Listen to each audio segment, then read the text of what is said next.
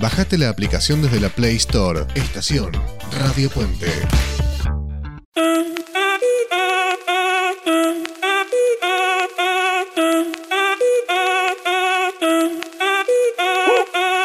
Si el ritmo te lleva a mover la cabeza, ya empezamos como es. Mi música no discrimina a nadie, así que vamos a romper. Toda mi gente se mueve. Mira el ritmo como los tiene. Muy buenas tardes, bienvenidos a Italiatinos, el programa para la comunidad latina en Italia. Tenemos un programa hermoso hoy, tan hermoso como el equipo de gente que me acompaña. Elin, muy buenas tardes, ¿cómo estás? ¿Qué tal? Buenas tardes, Carlos. Buenas tardes, equipo. Buenas tardes, oyentes. Por acá todo muy bien. Eh, Torino se respira un ambiente lindo, el sol está agradable, así que disfrutando un poco de nuevo en esta ciudad. Más al centro de Italia, por Marque. ¿Cómo están las cosas, Auri? Hola, buenas tardes a todos. Por aquí muy bien, con días súper soleados y disfrutables porque ya se fue el frío.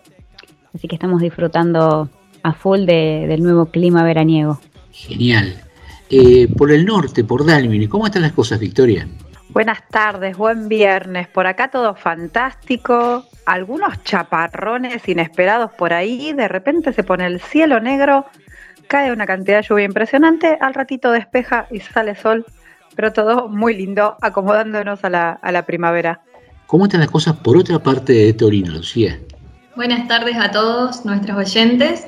Eh, bueno, primer viernes ya de mayo, cuando no nos dimos cuenta y tenemos casi mitad del año adentro. Eh, la verdad que muy bien, muy contentos y disfrutando de Torino. Fernando, Florencia, ¿cómo están las cosas por Morañeno?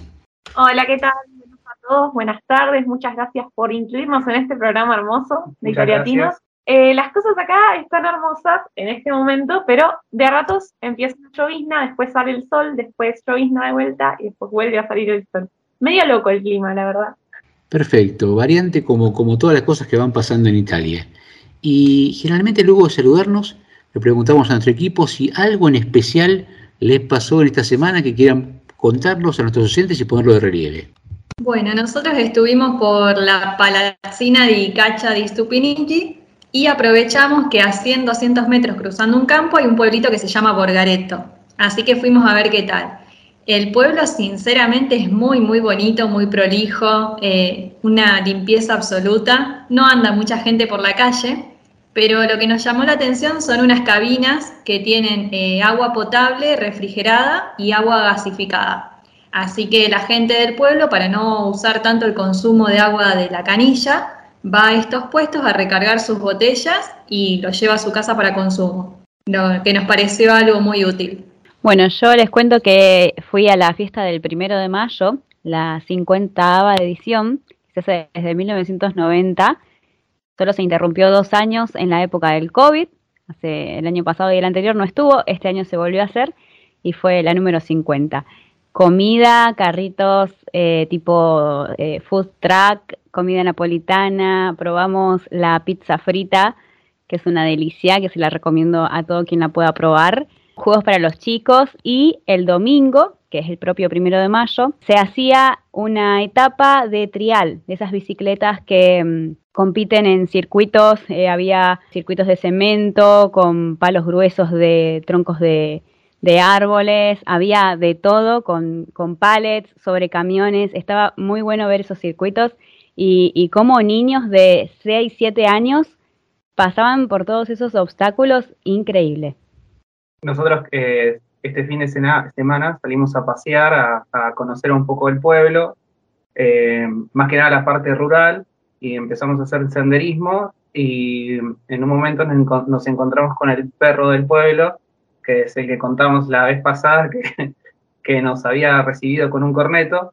Y básicamente nos, nos, invitó a pasear porque nos hacía señas como que lo sigamos y lo seguimos un buen trayecto por el camino y conocimos un montón de, de, lugares ahí escondidos en, entre, entre los campos. Estuvo buenísimo, la verdad. Eh, pasamos un fin de re lindo. Aparte de la, la imagen del, del perro en un momento saltando entre las hierbas, parece una película de pizza.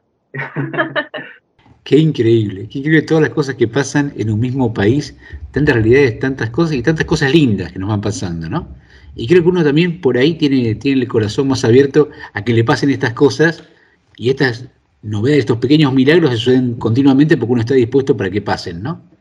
Saludamos a Aldo, nuestro operador transoceánico, que desde la provincia de Buenos Aires se encarga de coordinar todo este programa para que parezca que salimos bien y ordenados. Y le pedimos que para comenzar este programa nos ponga el tema de Fito Páez, Mariposa Tecnicolor.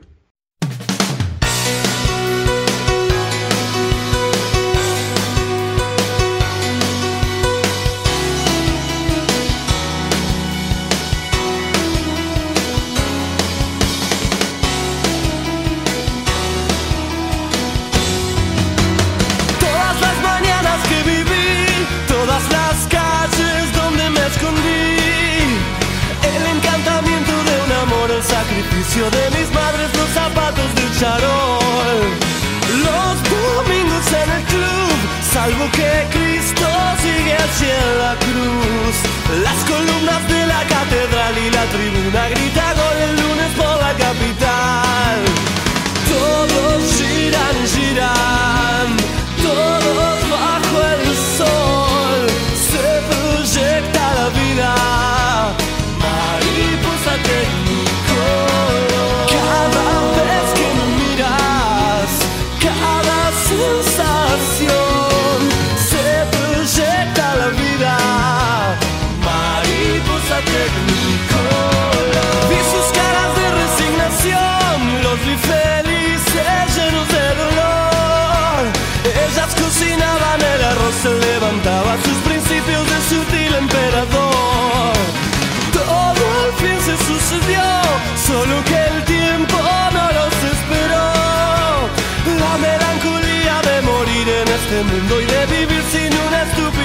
estúpida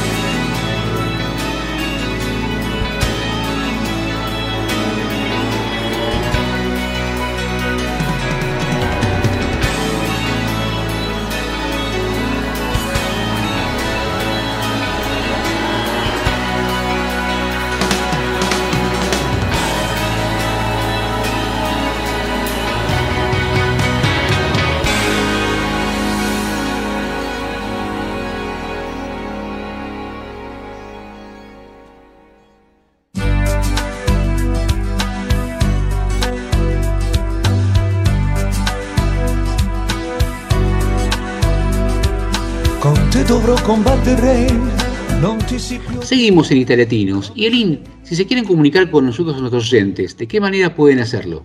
Nos pueden llamar o escribir un WhatsApp al más 39 34 6305 9621. También nos pueden escribir un correo electrónico. La dirección es italiatinosradio.gmail.com. Y los invitamos a que nos sigan por Instagram. Allí nos encontrarán como arroba italiatinos. Muchas gracias, Elin. Y tenemos una invitada de lujo. Eh, a ver, ¿por qué parte de Italia estará en este momento? Rubina, muy buenas tardes, ¿cómo estás? Bien, muy bien, gracias, gracias por la invitación. y gracias por, por recibirme y escucharme. Eh, ahora me encuentro en, en, en, Italia, en la ciudad de Áquila, que es eh, la capital de la región de Abruzzo. Más o menos, contanos, la Áquila, ¿dónde está? ¿Por el norte, por el sur, por el centro? Ok, eh, realmente está en el centro, es una ciudad rodeada de, de, de, montañas, está, digamos, tiene el gran sasso de Italia, eh, eh, está justamente debajo del Gran Sasso, por eso es una ciudad, digamos que em, de montaña, más que todo. Eh, ubicada muy, tiene una ubicación estratégica excepcional porque está a menos de dos horas eh, de auto a, a, la ciudad de Roma y uh -huh. también a menos, menos de dos horas a, a, la, a la playa más próxima. ¿Okay? ¡Wow! Y dime, sí. eh, ¿mi memoria me falla o allí hace unos años hubo un terremoto increíble? ¿Puede ser? Sí, sí, absolutamente. En el 2009 eh, eh, eh, llegó un terremoto realmente eh, devastador, porque justamente debajo de, de, de, la, debajo de Áquila pasa una falla que ella se activa, digamos, de vez en cuando, porque uno, el, anterior terremoto fue en el 1700, una cosa así. O sea, eh, son de esas ciudades que se sabe que en algún momento eh, va a llegar, mientras más cerca, como dicen, mientras más, mientras más lejos, más cerca, ¿no? Y en el 2009, pues empezaron a tener eh, eh, algunos movimientos días previos a, a, al, al, día 9, 9 de abril, que fue el, el, terremoto que, que, que, prácticamente destruyó la ciudad.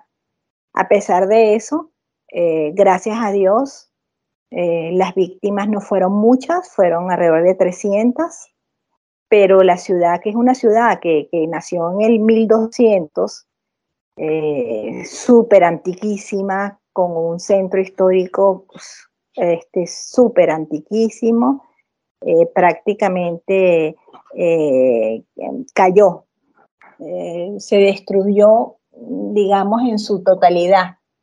Y realmente los trabajos de remodelación, de reconstrucción han sido de verdad muchísimos, muchísimos. Han pasado ya más de 10 años y aún eh, siguen trabajando porque eh, no es solamente la parte de la estructura, sino eh, todo la parte artística que se tuvo que recuperar, las obras de artes. Aquila es una ciudad que tiene mucho material artístico, eh, muchos museos, eh, iglesias, y dentro de las iglesias cantidad de frescos, esculturas. Eh, la ciudad es un museo, realmente. La ciudad en sí es un museo. Y lamentablemente, a pesar, yo digo lamentablemente porque a pesar de que se sabe que es una ciudad que está construida sobre una falla, eh, creo yo que quizás han, han podido eh, mm, tomar alguna previsión realmente, porque por más que hicieron una labor impecable, muchas estructuras eh, no, no se pudieron salvar, lamentablemente. Y eso es triste porque la ciudad realmente vive de eso. Y bueno, pero a pesar de, a pesar de todo, uh, la ciudad siguió adelante. Mm, lamentablemente, mucha población se fue de la ciudad, emigró hacia otros sitios. Ahora Aquila cuenta con aproximadamente uh, alrededor de 60, 65 mil habitantes. Eh, lo bueno de esta ciudad es que sigue siendo una ciudad eh, para los estudiantes. Eh, aquí está el núcleo de la Universidad de Áquila, muy importante. eh, está la Escuela de Bellas Artes, que es punto de referencia a nivel de, toda Italia. Está la Escuela de la Policía de Finanza, que es importantísima. Y próximamente va a haber la escuela para los vigiles del foco, o sea, para los bomberos. Entonces, eso hace que la gente tenga que llegar a la ciudad, vivir en la ciudad. Y por eso se sigue moviendo. Y Rufina, Rufina, ¿cómo fue que ustedes llegaron allí? ¿Por qué la Áquila? ¿Por qué eligieron la Áquila para vivir en Italia? Ok, simple, simple, simple. Este, yo soy italo-venezolana, ok. Eh, mis abuelos emigraron a Italia eh, eh, alrededor de los, emigraron a Venezuela, perdón, alrededor de los años 50. y ahí llegó mi abuela y mi abuelo con siete hijos y, bueno, nada, se desarrollaron, desarrollaron la familia. mi mamá era la mayor de, de esos siete hijos y conoció a mi papá y mi papá es de esta ciudad, pero se conocieron en Venezuela, ¿ok? Mi papá italiano, abruzzese, o sea, de Áquila. Mi papá no es propio propio de la, de, la ciudad de Áquila, es de un pueblo de, de esta ciudad este, que pertenece a la, a, a, a la región, pues. Y se conocieron y toda la familia de mi papá em, está aquí. Mi papá fue el, único que emigró a Venezuela solo, él solito, y su familia toda íntegra está aquí. Entonces, claro, em, las veces que yo tuve la posibilidad de viajar, eh, digamos, de vacaciones, llegaba a la, aquí a a la familia de mi papá. Eh, la ciudad no era extraña para mí. Em, yo hablo italiano, yo estudié italiano en el colegio, un colegio ítalo-venezolano en Venezuela. Eh, y bueno, y cuando tomamos la decisión de emigrar, nos pareció que eh, Italia era el mejor destino por, por muchos factores, ante todo el factor familiar. Eh, para mí la familia es muy importante y mantener junta la familia es lo más importante del mundo. Entonces, bueno, cuando tomamos la decisión después de mucho, mucho, mucho, mucho, mucho pensar, porque no fue fácil, este, mm, decidimos que tenía que ser tenía que ser Italia definitivamente. Y la ciudad de Áquila porque mm, eh, además de que las raíces familiares están aquí, la ciudad también eh, es, em, es, atractiva, eh, no es hostil. Digamos, lo único, el único inconveniente que yo, por venir de un país tropical, encuentro es que hace mucho frío realmente los meses de, sol son muy poquitos. Em, de lo contrario, el frío se apodera porque, claro, es una ciudad de montaña y de una altitud, está como a 700, 800 metros sobre el nivel del mar. Eh, y te digo, pues está rodeada del Gran Sasso, o sea, aquí no necesitas irte al norte de, Italia para ir, a esquiar. O sea, aquí tenemos campos de esquí a, la vuelta de la esquina. Y, geográficamente la posición es maravillosa porque si queremos ir a, Roma o, subir al Emarque o, o ir hacia la costa, hacia, la, hacia, hacia el Adriático, es muy fácil. No es Rufina, ¿ustedes de qué, de qué trabajan allí?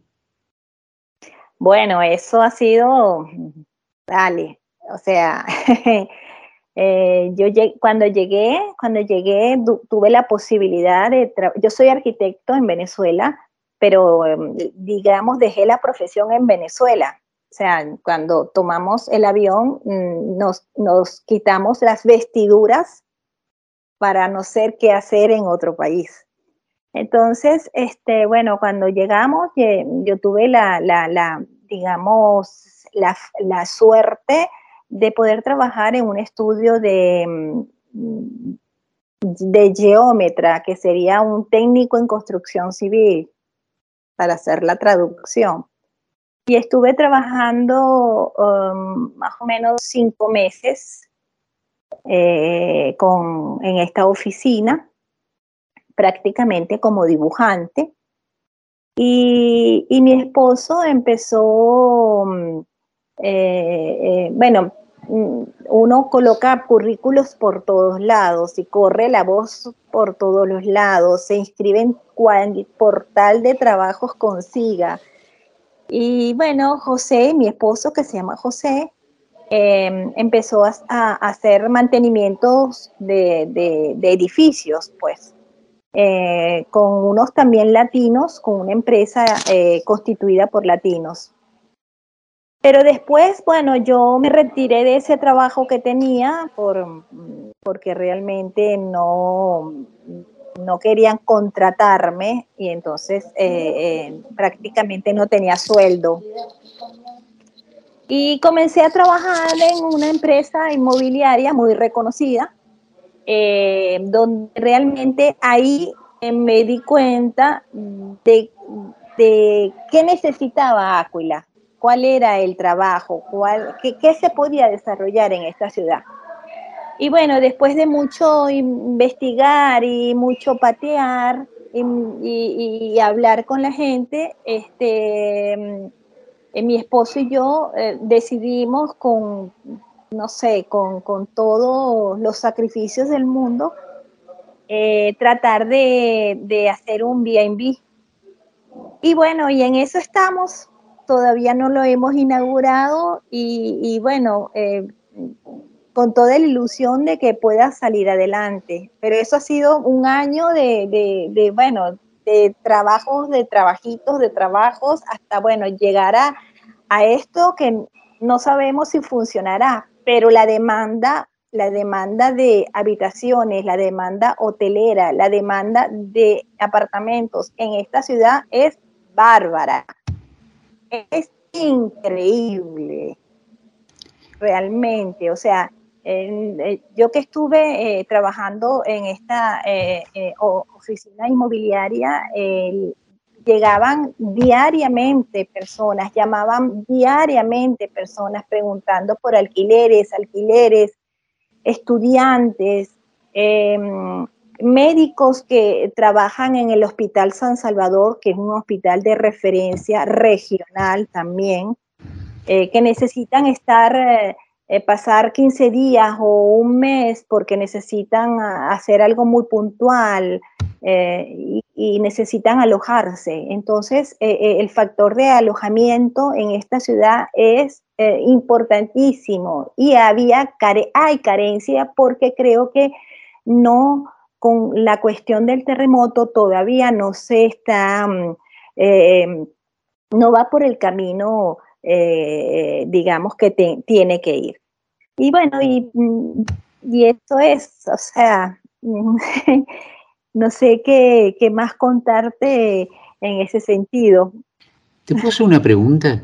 Recién dijiste que cuando, ah, cuando, cuando se fueron en avión, cuando tomaron el avión, dejaron las vestimentas, dejaron los títulos, pero ¿qué sueños, ¿qué sueños cargaron en las maletas para traer a Italia?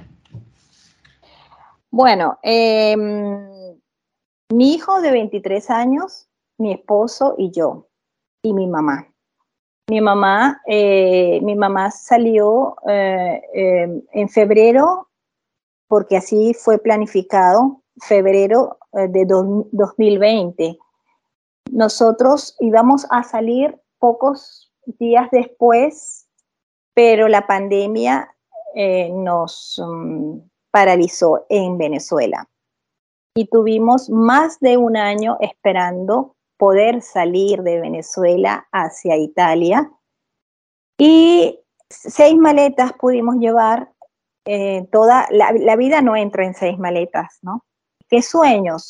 mi, sueño, no tanto el mío, bueno, sí, mi sueño era que mi hijo toda la vida quiso eh, estudiar restauración por, porque le gusta, eh, es, su, pasión, él es un anticuario desde pequeñito En Venezuela, mm, lamentablemente, no, podía estudiar porque no había restauración. Y empezó a estudiar algo que le, no, no, lo, no, no lo llenaba. Y después, bueno, se dieron una circunstancia, otra circunstancia, más otra circunstancia, se tomó la decisión. Cuando yo dije, dejé las vestiduras en el aeropuerto, es porque mi, mi, meta era que mi hijo, ante todo, poder emigrar en familia, así como es el eslogan de Sabri. Exactamente igual. Eh, para mí eso era lo más importante, porque yo veía a todos mis amigos que se tenían que despedir de sus hijos, que sus hijos se iban, que dejaban a los padres, que no se veían, a los hermanos, las familias desgregadas completamente. Eso para mí era terrible, o sea, eso, eso no me dejaba dormir. Yo decía, no puede ser, no, o sea, yo no, sea, no, yo sé que mi hijo tiene que hacer su vida, indiscutiblemente, todo en algún momento de la vida tenemos que hacerlo. Pero yo decía, pero yo todavía no soy tan vieja, yo también puedo hacer mi vida y por eso, eh, cuando decidimos irnos, o nos vamos todos o no se va nadie. E irme como sabía que llegar aquí y tratar de trabajar como arquitecto era misión imposible. Yo soy una persona que tengo 59 años. Traje mi título eh, convalidado, apostillado y creo que en todo en regla. Es muy difícil, o sea, antes de contratarme a mí, contratan a gente de, de, menos edad y quizás un poco más empapada de lo que es ser arquitecto en este país, porque a pesar de que manejamos el mismo lenguaje, hay mucha diferencia, mucha, mucha diferencia. Entonces, por eso, a mí lo más importante era estar juntos. Eh, trabajar, no importa en lo que fuese, pero estar juntos era lo más importante para mí. Por eso yo ya, yo decía, eh, yo era arquitecto, lo fui en otra vida, ahorita soy Rubina. Rubina, primero te agradecemos muchísimo, pero para ir cerrando, sos arquitecta, te ponemos delante de tu mesa de trabajo y te pedimos que hagas una proyección de tu familia de acá a un año. ¿Qué podés construir? O, ante todo, le puedo construir a mi hijo un futuro. Mi hijo ya está estudiando en la, en, la Academia de Bellas Artes de Áquila, eh, restauración. Y, para mí verlo eh, eh, en la universidad, verlo estudiar lo que él, su pasión, o eso, para mí eso no tiene precio. O sea, es algo que, que, de verdad que no, no, sabría, no sabría cómo describirlo de verdad no sabría. Eh, me veo en un futuro, no sé, mm, mm, quizás trabajando, desarrollando este pequeño proyecto que estamos desarrollando y me veo, oye, yo me quiero ver bien con mi familia, eh, realmente. Eh, no quiero mm, decir otra cosa, pues, o sea, ¿qué te puedo decir? me veo bien, deseo verme bien, pero ante todo deseo ver a mi hijo bien. Él está bien, nosotros estamos bien. Rubiana, desde ya que te ves bien. Antes de un año ya te ves bien porque ya tenés tu hijo otra vez estudiando lo que él quiere realmente, no lo que, lo que consigue, y vos estás en un lugar que tenés un montón de posibilidades para desarrollarte, y sea este proyecto o sea otro, pero seguramente van a encontrar la manera en familia y juntos de salir adelante. Te agradecemos muchísimo, muchísimo por ese tiempo que nos diste, por tus bellísimas palabras y por esa inquebrantable fe en tu familia. Gracias, gracias, gracias, gracias. Gracias a ustedes y, espero que no sea la única vez y podamos tener otras conversaciones y, que también yo pueda ayudar a todos con lo poco o lo mucho que he aprendido en este año aquí en este país, a otras personas que también eh, han pasado o están pasando por algo similar. Te agradecemos muchísimo y para cerrar este, este reportaje le vamos a pedir a nuestro operador si por favor nos puede poner de Charlie García y Pedro Aznar, solo Dios sabe.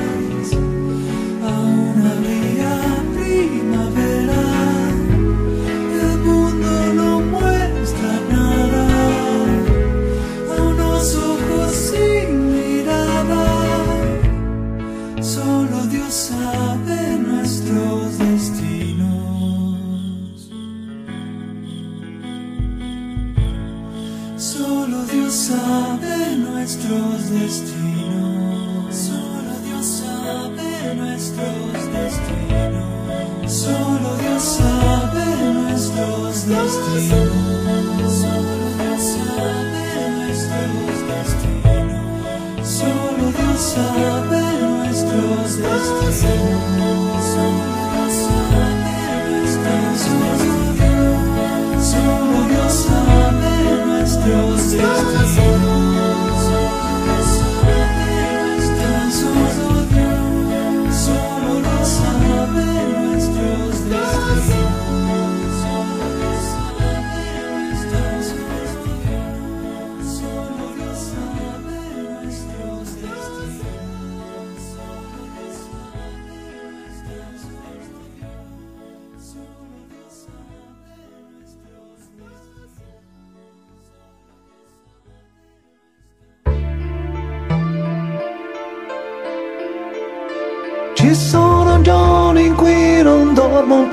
Penso a te. Sto chiuso in casa con silenzio per amico.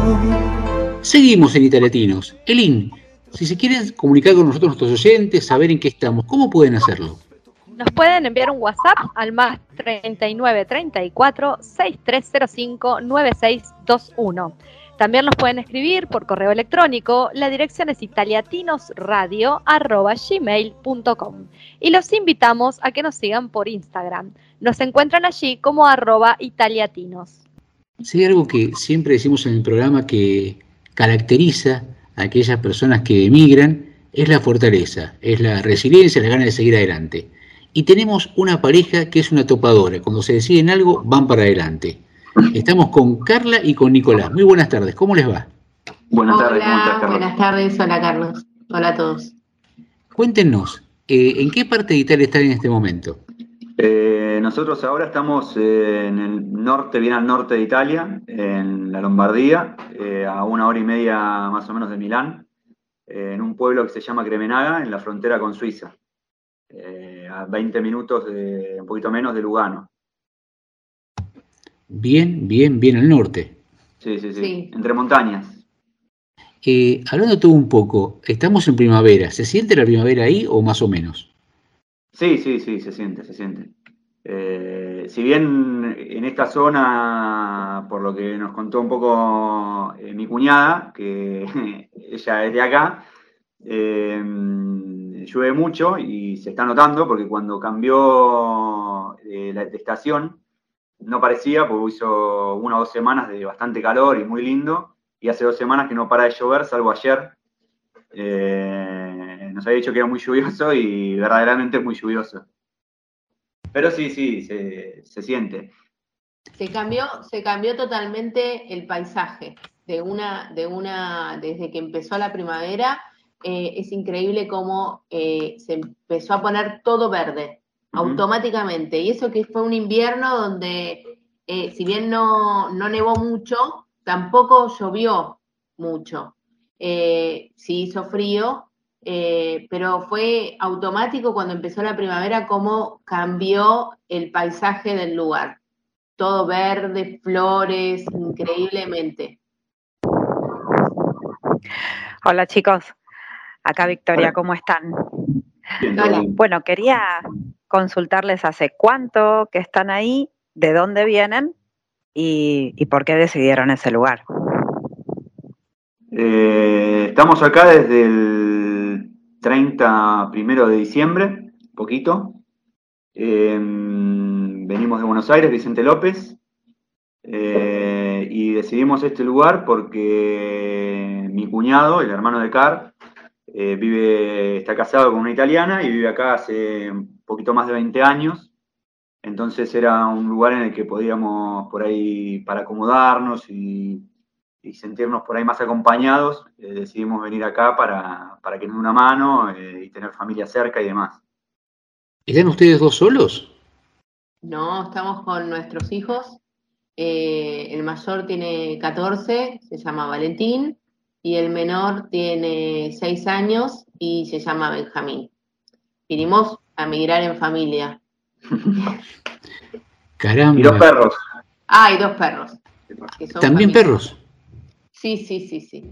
Fue hermoso el viaje de venida. Como decía la, la, eh, anteriormente, eh, nosotros metimos un- un, eh, la casa, la- los recuerdos, todo en cuatro valijas. Sí, cinco valijas. Cinco valijas, Ocho valijas con los carrión. eh, trajimos eh, dos chicos, dos perros, eh, sueños, eh, una casa entera. eh, y 16 horas esperando en una, en- en- en- para hacer el, el- sí, porque llegamos eh, a Madrid, no me acuerdo si fue a las 5 o 6 de la mañana, y a las 5 de la tarde salía el vuelo a, acá a Milán.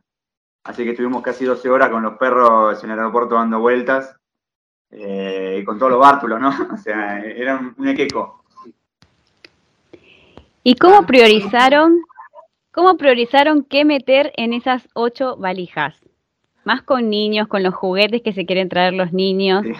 Mira, fue, fue un lío eh, porque, nada, en principio uno va des- descartando, por ejemplo, lo que es placar, vas descartando cosas que nunca descartás eh, y prácticamente viene con cuatro remeras, tres pantalones y dos mudas de ropa y bueno, priorizando las cosas de los chicos, de Carla, los perros y, y un montón de cosas. Pero hay una valija que fue solo de juguetes, por ejemplo. Sí, más o menos, sí, sí, sí. Y siempre, obviamente, en el tire, en la negociación con el más chiquito, diciéndole que íbamos a comprar nuevo, porque imagínate, quería meter todos los juguetes que había en la casa dentro de la valija y era imposible. Hola chicos. Yo les quería preguntar cómo venían ustedes con el idioma, si habían estudiado algo antes, porque también el tema de la frontera es que a veces se mezclan los idiomas con el del país vecino y es un poco más complicado. Estuvimos aprendiendo idioma durante un año y medio, nos ayudó la pandemia eh, en, en Argentina, el tema de, de poder hacer clases online y, y estuvimos estudiando. Eh, llegamos acá con eh, eh, entendiendo bastante, pero no hablando tanto. Los chicos están en el proceso de aprendizaje, ellos no tomaron clases, el más chiquito ya está hablando bastante, bastante, Sobre todo cuando no estamos nosotros. sí. Y el más grande está también en el proceso. Eh, acá, donde estamos nosotros, se habla prácticamente italiano y nada más que italiano. Eh, pero eh, sabemos que cuando cruzás, que nosotros tenemos el cruce con Suiza a tres cuadras, eh, literal, Y mm, ahí sí, se, se hablan italiano, también hablan alemán Francés. y francés. Pero justo en esta zona de En Suiza es donde zona, más se habla estamos italiano. más cerca de los fronterizos, eh, se hablan todo, todo italiano. Ustedes están hace cinco meses en Italia, o casi seis. Sí. ¿Y cómo fue la adaptación en estos cinco o seis meses en cuanto a búsqueda laboral, si es que han buscado empleo? Eh, mirá, yo desde que llegamos, ellos, eh, Carla y los nenes tienen ciudadanía. Yo vine acá con mis papeles para hacer la ciudadanía eh, y me encontré con un eh, mapa completamente distinto al que me imaginaba en cuanto a burocracia y tiempos, ¿no? Em, sobre todo, nada, estamos en un pueblo que tiene 800 habitantes y en su vida hicieron una ciudadanía, así que imagínate, eh, no sabía ni prácticamente lo que era, yo quise fijar residencia, estuve dos meses para poder fijar residencia primero. Eh, una vez que entendieron cómo es el proceso, porque me pedían primero el permiso de soyorno, después mediante un, un documento eh, del Ministerio del, In- del Interior, yo Sí. puedo fijar residencia dentro de los tres meses para poder hacer la ciudadanía. Nada, a partir de ahí, que presenté mis papeles, estuvieron cajoneado eh, un mes y medio mi, mi carpeta. Para el permiso de soyorno fui, di 400 vueltas hasta que eh, tenía que haber hecho lo que tenía, lo que tendría que haber hecho fue lo que iba a hacer al principio, que era ir a la poste, y no lo había hecho, di vueltas por todos lados. eh, Es esto que todos te quieren ayudar y escuchás las campanas de todos lados y eh, lo que nos hizo fue entorpecer, porque él tendría que haber ido a la posta, hacer su trámite, empezar su trámite, pero escuchás a todo el mundo que no, primero tenés que ir al, no sé, cómo era que te decía, Ah, al, al- sí. ay, Al los sin- al patronatos, sindicato. al sindicato, andar para primero allá, andar primero para acá, bueno, y ahí la verdad que Cuando- perdimos un montón de tiempo. Cuando iba a la cuestura me daban un mail para pedir turno, que cuando mandabas el mail te venía rebotado, entonces no sabía. eh, fue bastante complicado al eh, principio. Yo estoy, nos da una mano mi hermano, eh, le estoy cuidando a, a- a su hijo, porque ellos necesitaban contratar una, a una niñera, y para antes de contratar a una niñera de afuera, me dijo, te doy el trabajo a vos, que mejor que, que vos estés cuidando a, a mi hijo. Y entonces, así es como nos estamos manteniendo, aparte, ¿no? de- de- de- de todos los ahorros que hemos traído. Eh, pero el tema de la, del, trabajo, en, en principio recién está empezando Nico a buscarlo, eh, así por afuera. Eh, pero bueno, nosotros somos argentinos y somos emprendedores y, y sabemos remar, como vengo remando desde la pandemia, porque también yo hacía transporte escolar en Argentina y, y- y con la pandemia me quedé sin trabajo, así que eh, también montamos un emprendimiento en Argentina y vinimos acá a seguir emprendiendo. ¿Y cómo están emprendiendo aquí?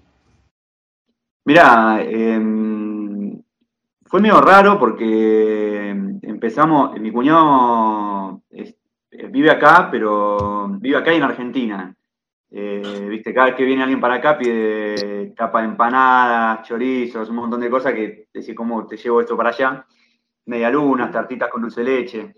Pero mm, en un momento eh, estábamos haciendo, quería hacer empanadas y nos pusimos a hacer, eh, Car se puso a ver cómo se hacían las tapas, que es bastante simple, y empezamos a probar, a mí me gusta cocinar, eh, desde, como hobby siempre cociné, y empezamos a ver qué, qué podía salir acá entre los conocidos y empezamos a hacer empanadas eh, clásico de Argentina, ¿no? De carne, por ahí de pollo, y... Sí.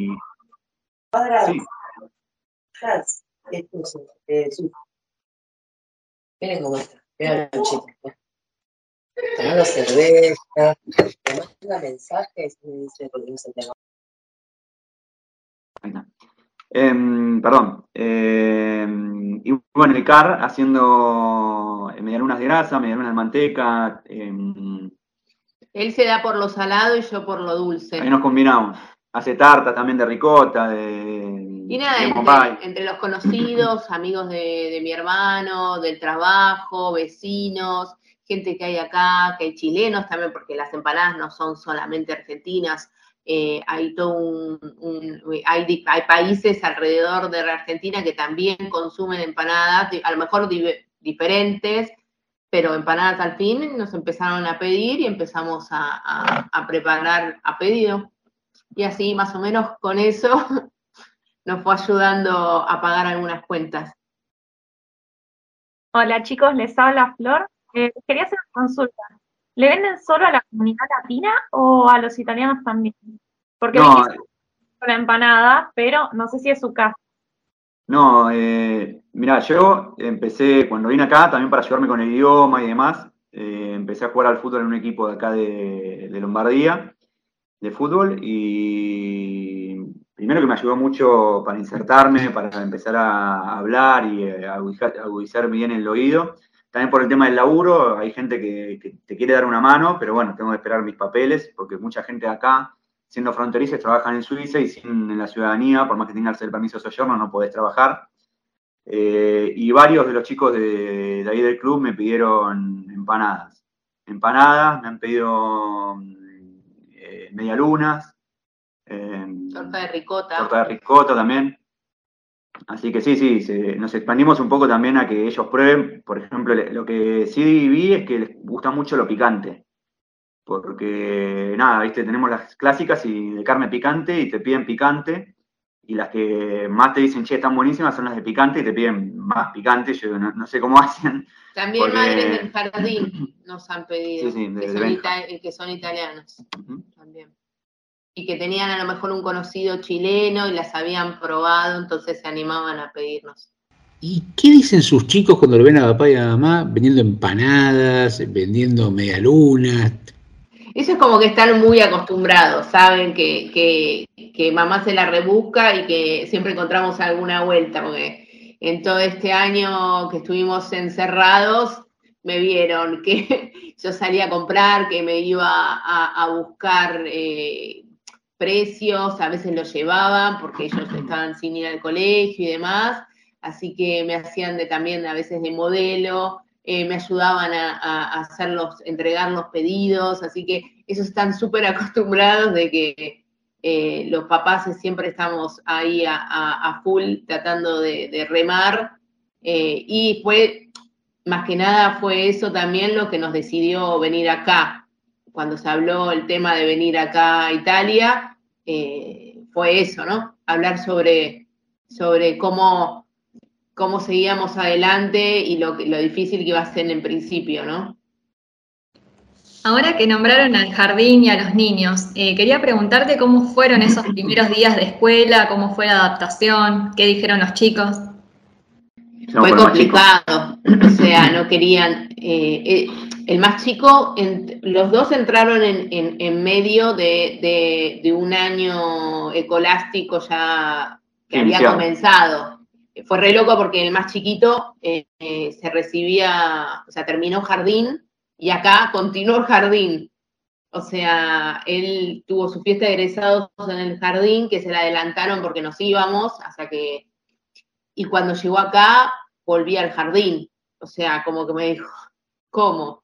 Eh, fue toda una... Y el tema de, al principio que todo el mundo hablaba en italiano, eh, le costó y no, mucho no le gustaba.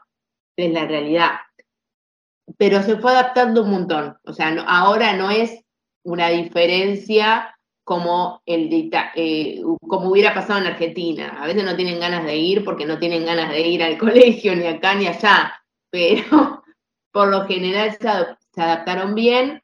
El más grande es el que más le está costando porque, bueno, es otra edad, es un adolescente eh, y eh, es más, más, más complicado también, ¿no? Eh, él entró como quien dice en el, el último año de, De de secundaria. primaria o secundaria, no sé cómo bien cómo lo hablan acá. Sí, es el secundario. Y bueno, tenemos la esperanza que de repente, cuando empiecen las, las clases de nuevo en septiembre, van a comenzar los dos con el grupo, un grupo nuevo, formado desde cero, eh, y tenemos ahí la esperanza de que, que- que- se acomoden un poco más. Primero les agradezco muchísimo por cómo nos han abierto su corazón, su familia, sus sueños y los felicitamos por, por, esa garra eh, inoxidable que tienen de seguir adelante pese a todo. Y les quería preguntar a cada uno por separado, eh, ¿qué los eh, encandiló, qué los fascinó de Italia cuando llegaron y que los sigue regocijando desde ese día hasta hoy?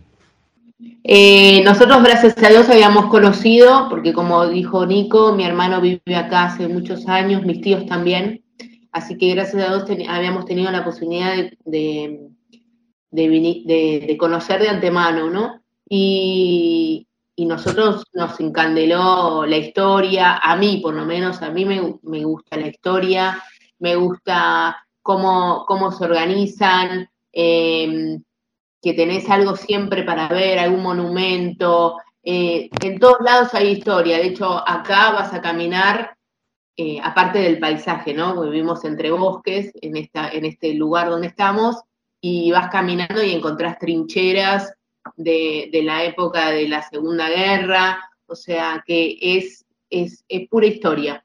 Eh, y eso es lo que más a mí me, gustó. Cuando yo llegué a la vez que tuvimos la, la posibilidad de conocer Roma y vi el Coliseo, creo que no lo podía creer, no lo podía creer, me, me, quedé anonadada de, de, ver todo eso y creo que es lo que más me, me, llamó de estar acá y bueno, obviamente, economía y todo, tranquilidad, eh, seguridad, que es lo que uno siempre está buscando, que nos faltaba mucho allá. Bueno, eh, por mí, sí, a mí me gusta mucho la historia. Eh, Creo que Italia es historia pura y, como dijo Karen, hemos podido conocer bastante, por lo menos de Roma para arriba, bastante la vez que vinimos y conocer un montón de lugares. Es impresionante la cantidad de iglesias que hay también. Eh, creo que eh, no conocemos el sur, pero creo que de punta a punta Italia es hermosa y hay un montón de lugares para conocer. De hecho, eh, planificando un poco, digo, che, acá, cuando yo consiga trabajo y nos acomodamos un poquito más, tengo a, dos horas Torino, a una hora Como, a una hora y media Milán, a una hora y media Verona, o sea, lugares que agarro el auto y vamos un, día, un fin de semana, a visitar. Eh, y, lo mismo para el lado de Suiza, ¿no? Porque Suiza conocemos poco toda esta parte de acá, pero no, no toda.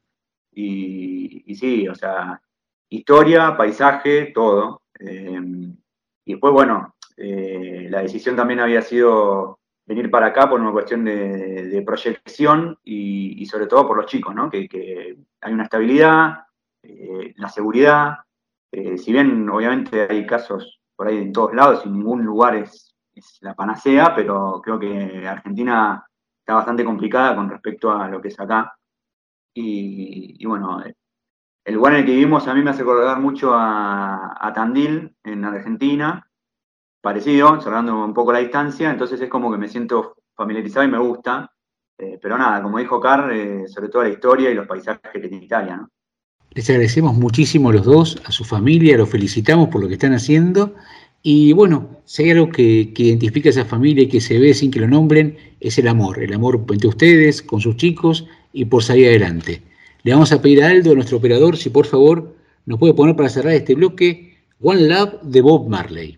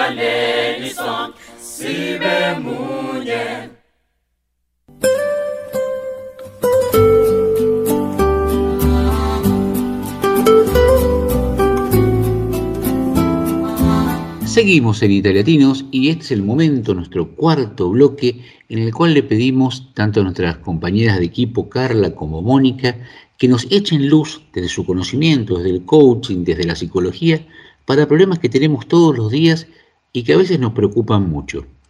Eh, Mónica, muy buenas tardes, ¿cómo estás? Hola Carlos, muy bien, gracias. ¿Y tú qué tal? Muy bien, por suerte. Hola Carla, ¿qué tal? ¿Cómo estás? Hola Mónica, muy bien, muchas gracias. Los saludo con mucho gusto y también a nuestros oyentes. Pues bueno, estoy muy agradecida de estar aquí, muy contenta. Eh, hoy vamos a hablar con Mónica sobre un tema que nos compete a todos en estos tiempos en que nos vemos obligados a movernos demasiado. Y el tema es el balance entre el trabajo, la vida personal, la vida en familia, la vida privada. ¿Cómo podemos nosotros encontrar ese, ese balance, ese centro, ¿no? En este mundo en el que nuestra agenda está llena. Y bueno, yo estoy pensando en, en una cosa que para mí es central y quisiera compartirla. Esta, estas dos tendencias que tenemos dentro de, por un lado, eh, enfocarnos muchísimo en, en, las cosas futuras, en lo que vamos a lograr, en, en, en, lo que estamos construyendo a nivel laboral, a nivel de pareja. Estamos enfocados en el futuro. Y por otro lado, la tendencia de vivir el presente eh, sin pensar, disfrutando el momento eh, sin, sin, más. Eh, entonces, pensaba yo en este autor, un filósofo francés que se llama Alain, Alain Badiou. En su libro La verdadera vida o la buena vida, un mensaje para los jóvenes, nos habla de estas dos tendencias que son más claras en el adolescente. Está esa tendencia a, a disfrutar solo del presente y no le interesa demasiado el futuro, están felices compartiendo en una fiesta, en una velada, pasándolo bien, con tendencia al consumo eh, y, buscan lo que les hace estar bien hoy. Y la otra tendencia eh, es trabajar muy duro para el futuro, enfocarse y pensar que todo tendrá un beneficio a largo plazo. Se usa el tiempo en, ello, en en estudiar mucho, trabajar mucho los adultos y en ocasiones se olvidan de su vida privada o de su vida familiar, les cuesta disfrutar el presente, ¿no? Al final se, se, pierden de esos momentos. Entonces aquí eh, la, la, decisión es nuestra, es poder mm, balancear las dos tendencias. Para mí ha sido muy ilustrador esta, esta forma en que Alain Badiou en este libro nos habla de estas dos dos tendencias y el mensaje me parece que es que ninguno de los dos extremos vamos a encontrar la buena vida, ¿no? Tenemos que aprender a balancear las cosas, sí, disfrutar el presente y no perder de vista la vida personal, pero también trabajar para el futuro y enfocarnos, ponernos metas para construir algo más sólido, algo que nos, que nos redituará en, en el futuro, ¿no? Eh, bueno, esta imagen para mí es, es muy importante cuando hablamos de, de, balance entre trabajo y vida personal, eh, pero quizás Mónica nos puede compartir algo mm, un poquito más desde su experiencia. ¿Cómo lo ves tú, Mónica? Gracias, Carla. Creo que es un punto extraordinario el que has mencionado y ese libro lo tengo ya en la lista de los que voy a leer en el, en el futuro. Lo que yo puedo dar son consejos prácticos, ¿no? Desde mi experiencia como health coach y en lo personal, es muy importante tratar de encontrar, como dices tú, ese balance. Como atleta te puedo decir que la vida no es una carrera de velocidad, la vida es un maratón. Entonces, vamos poco a poco con un, un tiempo, un una pauta, ¿no? ¿no? No muy veloz, pero si quieres llegar lejos en tu vida, con mucha satisfacción personal, con éxito en tu profesión, necesitas marcar pautas y hacerlo poco a poco, enfocarte más que nada en el presente. Y yo creo que si uno se centra en lo que es la gratitud y en lo que se puede hacer el día de hoy, ya sea tanto en trabajar como en disfrutar la familia, las amistades y el aspecto social, puedes tener una vida más gratificante un, un, tip, un consejo que yo pudiera dar es, por ejemplo, no sé, en las mañanas llevamos a nuestros hijos a, la escuela, luego nos vamos a trabajar, o por las noches se vuelve la vida un poquito más caótica porque tienes que preparar la cena, tienes que preparar las cosas para el día de mañana, quieres también tener un poco de tiempo de relajación y televisión y tecnología. Más que nada el cuerpo y la mente te piden un poquito de, de descanso, ¿no? Entonces, yo sugeriría que se dejen los teléfonos y las, las pantallas una o dos horas antes de ir a dormir. Que pensemos en estar presentes con nuestras familias al menos 15 minutos. Dejemos todas las distracciones porque el mundo puede ser muy agobiante y las responsabilidades nunca terminan. Entonces, dejemos la cocina. La cocina no tiene prioridad. Dejemos las televisiones, no tienen prioridad. Estemos presentes con nuestros hijos y con nuestros parejas y nuestras familias, mínimo 15 minutos, sin ninguna distracción. Y con eso te vas a dar cuenta que aporta mucho al día, tanto para ti como para ellos. Y en cuanto a luz, puedes obviamente 15 minutos al día para relajarte, caminar, estar un poco en la naturaleza, para que te sientas conectado con el mundo a tu alrededor y veas cómo somos todos una parte de una comunidad y también las hormonas, obviamente. Serotonin, la, la hormona de, de, la felicidad, ¿no? se produzca en tu, en tu cerebro y en tu cuerpo y te sientas aún más feliz y más feliz con tu día y contigo mismo. Chicas, me interesa muchísimo y me parece espectacular cómo llenan con experiencias de lo más chiquitito a lo más amplio. Es increíble. Les pido un favor. Si algún oyente que está con nosotros quiere preguntarles, quiere profundizar, tiene alguna duda, ¿hay forma de contactarse con ustedes? Sí, claro que sí. Yo soy Mónica y me pueden encontrar en Instagram como amore-wellness. Asimismo, pueden encontrarme en mi página de internet amore-wellness.com. Perfecto. ¿Y tú, Carla? Y a mí me encuentran como Carla Silard en Instagram y en Facebook, también eh, mi página web, carlasilard.com, www.carlasilard.com, con K. Eso, Carla I y Silard con... Silard.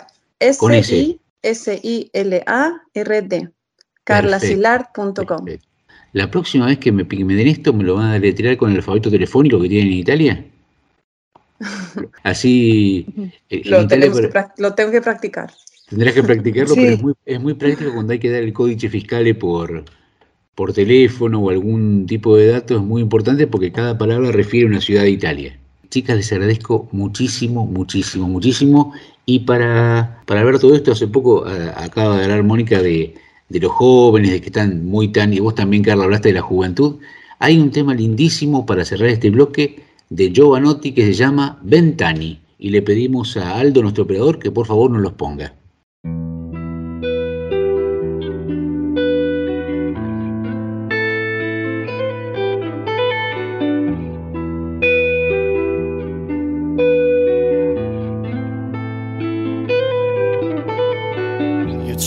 Vent'anni, perciò non ti stupire se dal niente faccio drammi. Ho paura di lasciare al mondo soltanto denaro, che il mio nome scompaia tra quelli di tutti gli altri. Ma c'ho solo vent'anni e già chiedo perdono per gli sbagli che ho commesso. Ma la strada è più dura quando stai puntando al cielo. Quindi scegli le cose che sono davvero importanti. Scegli amore o diamanti, demoni o santi.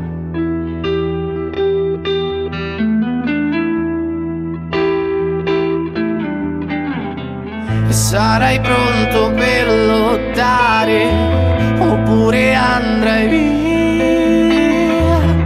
e darai la colpa agli altri io la colpa sarà tua correrai oppure verso il buio sarai pronto per lottare per cercare sempre la libertà e andare un passo più avanti, essere sempre vero, spiegare cos'è il colore a chi vede bianco e nero, andare un passo più avanti, essere sempre vero e prometti domani a tutti parlerai di me.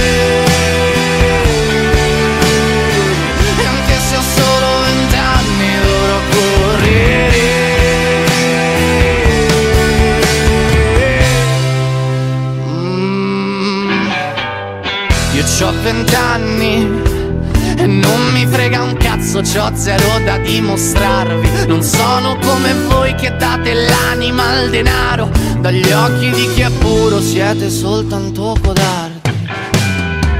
E andare un passo più avanti, essere sempre vero, spiegare cos'è il colore a chi vede bianco e nero. E andare un passo più avanti, essere sempre vero e prometti domani a tutti parlerai di me. E anche se ho solo vent'anni dovrò correre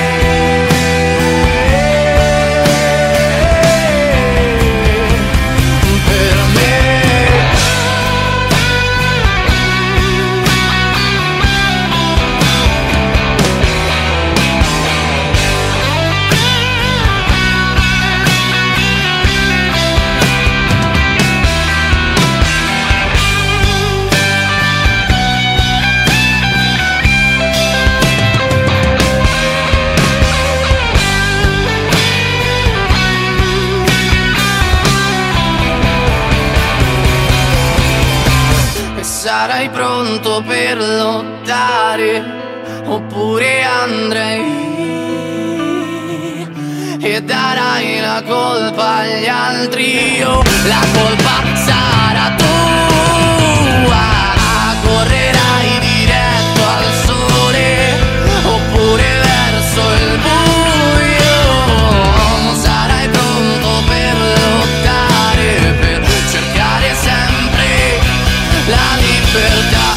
C'hai vent'anni, ti sto scrivendo adesso prima che sia troppo tardi e farà male il dubbio di non essere nessuno. Sarai qualcuno se resterai diverso dagli altri. Ma c'hai solo vent'anni.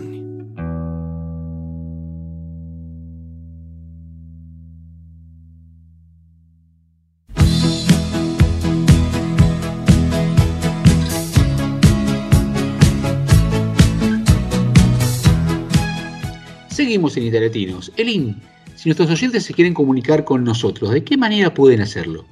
Nos pueden escribir al más 39 34 6305 9621. También tenemos correo electrónico italiatinosradio.gmail.com. Y si quieren ir acompañándonos en los recorridos que vamos haciendo en los distintos lugares de Italia en el que nos encontramos, síganos por Instagram, arroba italiatinos. Muchas gracias, Elin. Y si ustedes pensaron que hasta ahora habían visto escuchado cosas interesantes, prepárense para lo que viene. Marcela, muy buenas tardes, ¿cómo estás? Buenas tardes, noches. Bien, bien. Gracias que acá, acá se dice buongiorno hasta las 4 de la tarde, eh, Buenas- buena serata hasta las 10 de la noche, eh, así que bueno, aquí estamos. Tal- Eh, Marcela, ¿en qué parte de Italia estás? Bueno, yo estoy en la zona de Lemarque, estoy en un pueblito que se llama Pollenza, vicino a Macerata. Estamos en- sobre el Adriático, para que se ubiquen, centro-sur, a 80 kilómetros de Ancona, que es el puerto y el aeropuerto más cercano que tenemos. Cerca de Perugia, o sea, estoy en el medio del mapa. Todos lugares hermosos. No, es una poesía. Eh, acá, este, este lugar es donde se mezcla la montaña con el mar. eh, y bueno, nada, es un sueño, es un sueño. Sin palabras. Y contanos, ¿cómo llegaste a, a ese lugar? Oh, la historia empieza en el Mundial del 90, cuando yo estaba de novia con mi- el que fue mi marido y padre de mis hijos, que vino al Mundial eh, y se quedó sin plata porque Argentina llegó a la final y se puso a trabajar. Bueno, se puso a trabajar, nosotros estábamos de novia, yo tenía 18 años, eh, en esa época era menor de edad en Argentina, y me dice, Marcela, mira, me ofrecieron un trabajo espectacular. Dice, ¿te querés casar conmigo? Y nos venimos a vivir acá. Y yo, sí, bueno, siempre fui media rebelde, media de hacer lo que yo siempre quise. Y bueno, nos vinimos eh, con la suerte de que toco el piso italiano y quedó embarazada de mi hija Chiara, que hoy tiene 30 años. Eh, pasé un embarazo de riesgo en el cual estuve eh, en cama nueve meses y vino mi mamá. Yo convengamos que estaba en un pueblito de 200 personas, me quería morir con 18 años, digo, qué mierda estoy haciendo acá. Viene mi mamá, mi mamá se va cuando después que nace Kiara y a mí me agarró el, el bajón y me volví a la Argentina. Bueno, prácticamente llego a la Argentina y me di cuenta que no, eh, no era ahí tampoco donde ya quería estar, al vivir casi un año y medio acá, eh, en la paz, en la tranquilidad. Llegué, mi mamá se separó, mi papá se, mm, o sea, te empezás a enterar de todas las cosas que no, no te enterabas porque en esa época no había internet. O sea, era el correo, el esperar la fotito, mandar la fotito, etcétera, etcétera. Tanto es así que, bueno, nace Matías, mi segundo hijo, en Argentina y me vengo, me vuelvo en el 96 eh, me vuelvo con dos hijos, eh, el papá de mis nenes, y bueno, y acá arrancamos eh, nuestra odisea familiar, porque mientras somos dos, tres, no pasa nada. Eh, nos fue muy bien, eh, tuvimos que luchar, o sea, Le Marque, o sea, se- es según la zona. Le Marque es una zona donde el, el italiano es el marquillano, donde el napolitano no es italiano, el del norte no es italiano, el del sur no es italiano, y, y bueno, nos costó mucho eh, hacer base eh, eh, en Polenza, que es un pueblito que hoy ya hay más de 8.000 habitantes, gracias a Dios, es otra cosa. Cuestión que en el 2004 yo me separo del papá de mis nenes y me vuelvo a la Argentina, eh, porque ya mis hijos no querían, eh, necesitaban de, su familia. Eh, llego allá, me separo, bueno, crezco mis hijos.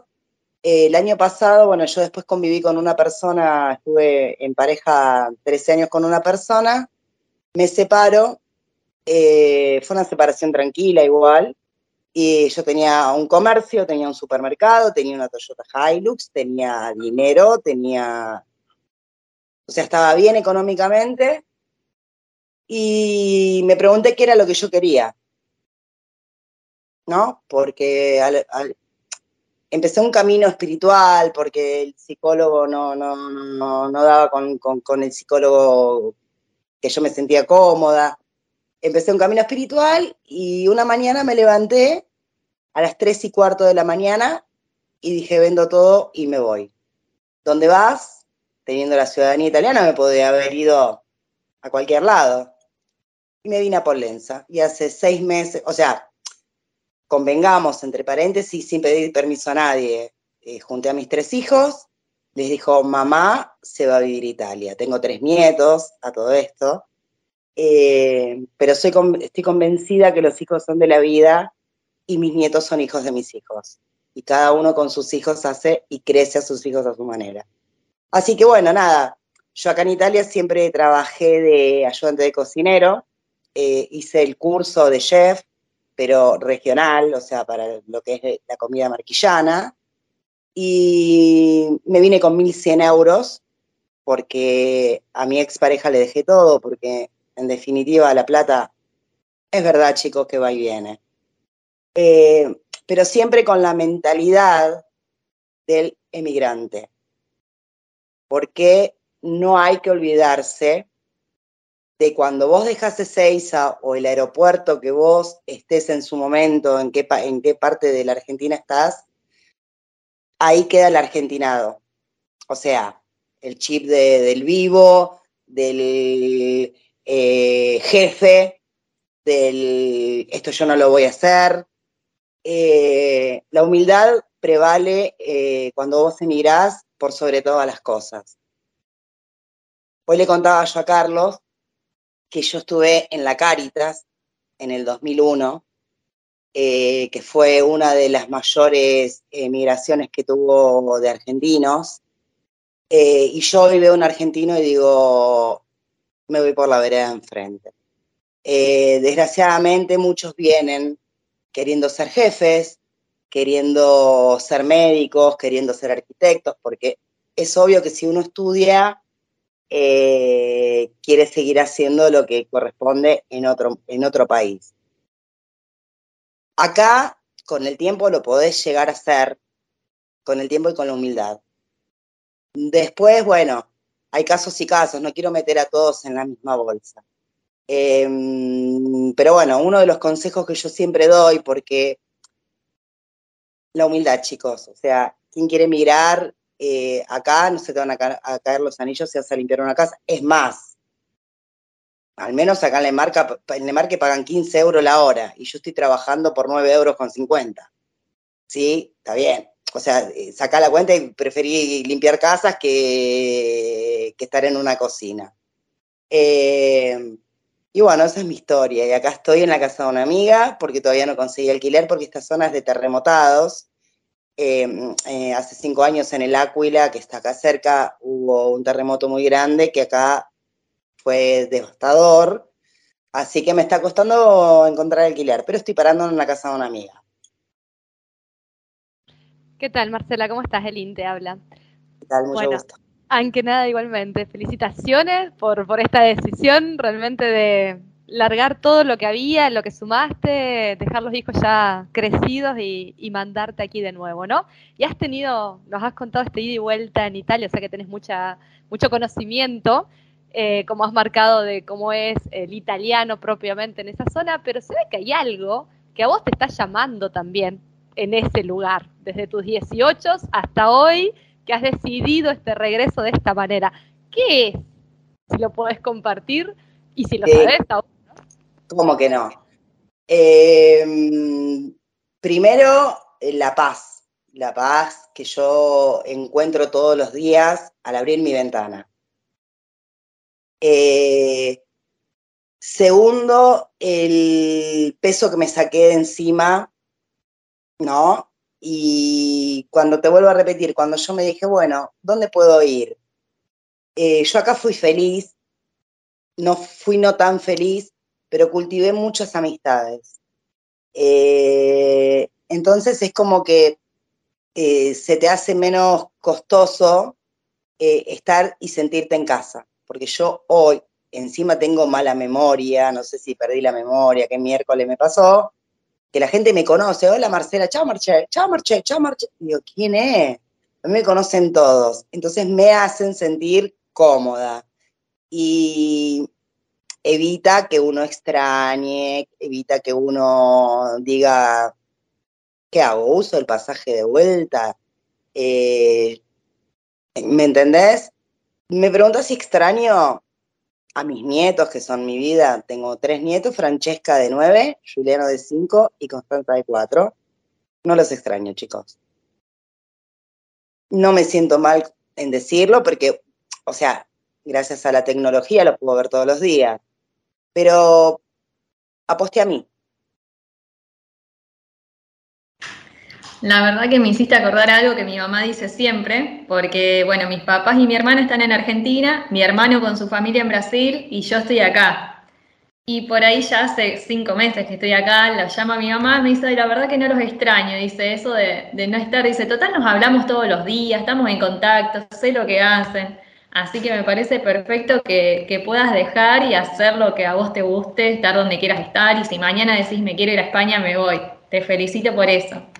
Eh, lo que te quería consultar era de mm, esa primera vez cuando vos llegaste. ¿Cómo fue tu adaptación con el idioma siendo tan chica? ¿Habías estudiado? Eh, ¿Cómo fue? Bueno, primero yo tengo mis nonos que eran sicilianos y para mí el italiano era el siciliano. ¿Sí? Uno. Acá en Lemar, ¿qué hablan? El dialecto marquillano, el dialecto maceratese, el dialecto pole- polentino, y yo pensé que era el italiano, era el siciliano. O sea, eh, en un mes y medio estaba hablando italiano. O sea, eh, prácticamente porque eh, mucha televisión, mucho diario, porque en esa época, ya te digo, no había internet. Iba al supermercadito del pueblo, que era una almacencita común, y yo le, y yo le hacía así con el dedo, y, ellos me entendían, en- entonces me decían burro, eh, latte, eh, prosciutto. Bueno, y yo al mes ya estaba hablando en italiano. La primera vez, la segunda vez, yo me vine con dos criaturas, una de seis años y una de tres, que yo llegué en junio y en septiembre empezaba la escuela. ¿Sí? Eh, el miedo, el terror de la adaptación de los chicos. Mis hijos en un mes estaban hablando en italiano. O sea, uno, eh, el que tiene chicos, lo que menos se tiene que preocupar es por la adaptación de los, de, de- los peques. Siempre y cuando tengan una edad que, o sea, estamos hablando, si tienen que empezar un secundario, una vez que hicieron escuela eh, allá en Argentina por tantos años, se complica, pero bueno, al menos acá en esta zona hay mucha ayuda, mucha, mucha. Acá te ponen intérpretes, siempre fuera de horario escolar. Eh, acá, bueno, en esta zona es de lunes a sábados el colegio. Eh, si no querés que el sábado los chicos vayan al colegio, mm, se quedan, me parece que tres horas más todos los días. Y después a la tarde vos tenés para profesoras que, o sea, que en español, en inglés, en musulmán, en, todo tipo de ayuda. Pensé que la iba a necesitar y no, no, Kiara arrancó primer grado re bien, Matías había arrancado con el jardín re bien, así que no fue un problema, uno se hace problema, pero los chicos se adaptan sin ningún tipo de problema. Tenés muy claras las cosas, Marcela, eso se nota a la legua. Eh, te vamos a pedir un favor. Hagamos el siguiente ejercicio.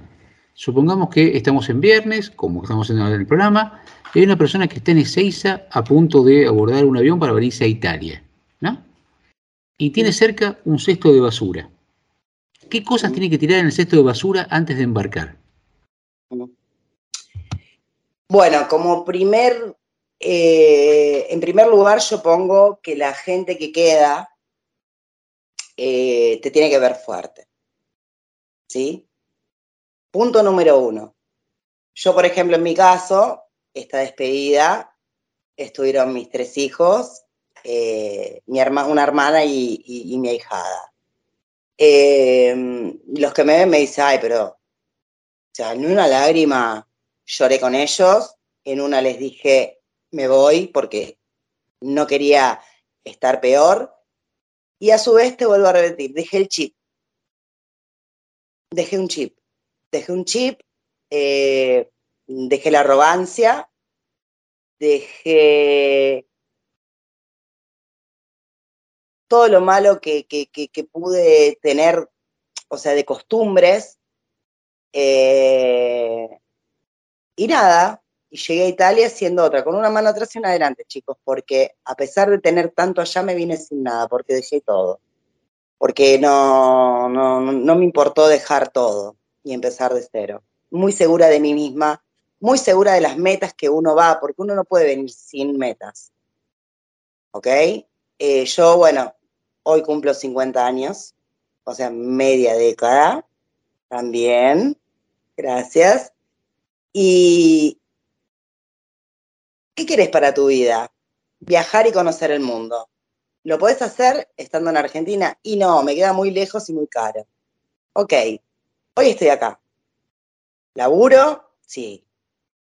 Eh, ¿Hago horas extras? Re. Eh, el año que viene me voy a conocer otros lugares, otros rum- ¿Volveré a Italia a juntar plata? Lo más probable, pero con metas. Y aparte, bueno, yo tengo, aprovecho que yo tengo 10 años de aportes acá. Y sí, esta es una data para que tengan presentes, eh, chicos, eh, muy importante, que si ustedes aportan menos de 15 años menos de 15 años en, en Italia, el día de mañana ustedes pueden tener la jubilación mínima italiana. Ahora, si ustedes trabajan más de 15 años, aportan más de 15 años, tienen que llegar a los 30 años de aporte para tener una, una jubilación que no es la básica, pero bueno. Entonces yo dije, bueno, tengo 10, me faltan 4. ¿No? 4 y medio. ¿Por qué no? con los euros allá después, si quiero estar allá o de estar. Marcela, feliz cumpleaños, entonces. Y quería preguntarte por esta apuesta personal que dijiste que, que hacías, ¿no? Habías apostado a vos. Y dentro de dos años, cuando podemos hacer un raconto del juego, ¿no? Y evaluar cuántas fichas puse y cuántas me llevo. ¿Qué dirías que es eh, que salís ganadora de esa apuesta? ¿Cómo te ves? A los 60 habiendo ganado. Me veo en la cima. Me veo en la cima porque hay algo que no les conté que yo me vine amando a una persona. ¿sí? No fui valorada. ¿Y quién te tiene que dar el valor? Sino vos misma. Yo me vine amando a un hombre que no le importó en su momento de mí, que no me importa hoy esa persona, y me llevo lo vivido. O sea, de, a- de ahora en más, todo lo que yo haga me va a sumar como persona, porque de ahora en más voy a hacer lo que yo quiero, no lo que me dicen los demás. No me lo dicen mis hijos, no me lo dicen mis nietos, no me frenaron ellos, imagínate que no me frena nadie. Nadie. Nadie. Eso me voy a llevar- eso me veo dentro de 10 años. Te voy, a, te Marcela, voy a contar todos los países que conocí. me parece espectacular. Nos veremos dentro de 10 años para que nos vuelvas a contar. Me parece Te deseamos un muy feliz cumpleaños y le vamos a pedir a nuestro operador Aldo que para poder terminar este, este momento tan, pero tan, pero tan lindo, nos ponga un tema que por ahí te define. De Natalia Lafourcade hasta la raíz.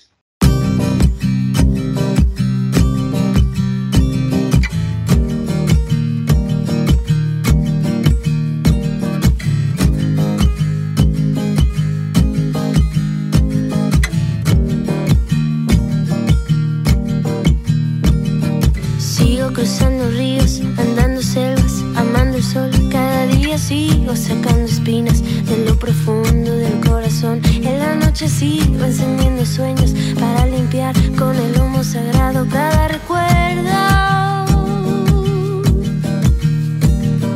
Cuando escriba tu nombre en la arena blanca con fondo azul, cuando mire el cielo en la forma cruel de una nube gris, aparezcas tú. Una tarde subo una alta loma, mire el pasado, sabrás que no te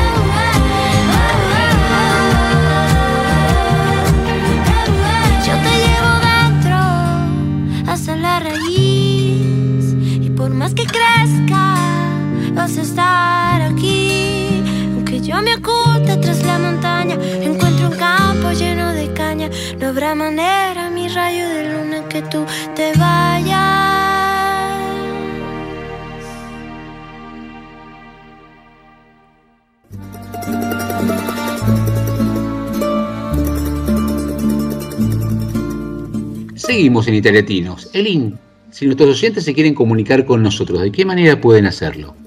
Nos pueden escribir al más 39 34 6305 9621. También nos pueden escribir un correo electrónico a italiatinosradio.gmail.com y los invitamos a que nos sigan por Instagram. Allí nos encontrarán como arroba italiatinos. Muchas gracias, Elin.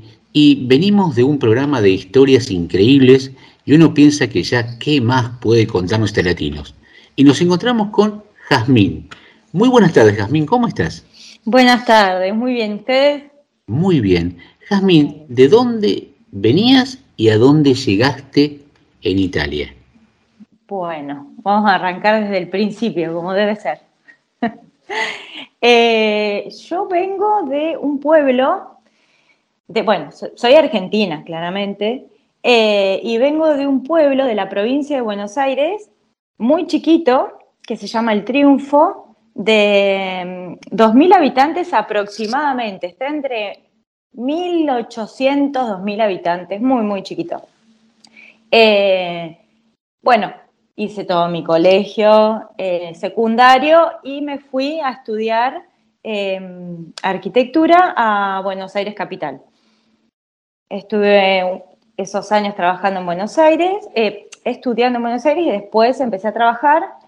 Y bueno, por cuestiones que no me, no me cerraban mucho el tema de laboral, eh, empecé a ver qué, qué opciones tenía, si me volvía a mi pueblo y empezaba un proyecto sola como yo estudié arquitectura, eh, a ver si, si empezaba un proyecto sola como arquitecta o era el momento de volar y, y probar en otro país, eh, a ver cómo me iba, porque en Argentina la situación no, no, no me convencía por ningún lado. Eh, así que bueno, eh, lo pensé, lo medité un poco, no mucho, la verdad que vengo con la idea hace un par de años, pero en el momento que, que decidí fue muy corto. Fue en cuestión de 15 días, dije no trabajo más, tengo plata suficiente para pagarme el pasaje, para vivir un tiempo, buscar trabajo, hacer, bueno, así que eh, decidí venirme a Italia, de Argentina, del triunfo, con escala en Buenos Aires, capital, y a Italia derecho. ¿Qué te dijeron Así cuando que- dijiste me voy a Italia? no, eh, se pusieron, o sea, todo- todos mis, mis conocidos y mis seres queridos me dijeron, era raro, o sea, ¿por qué tardaste tanto?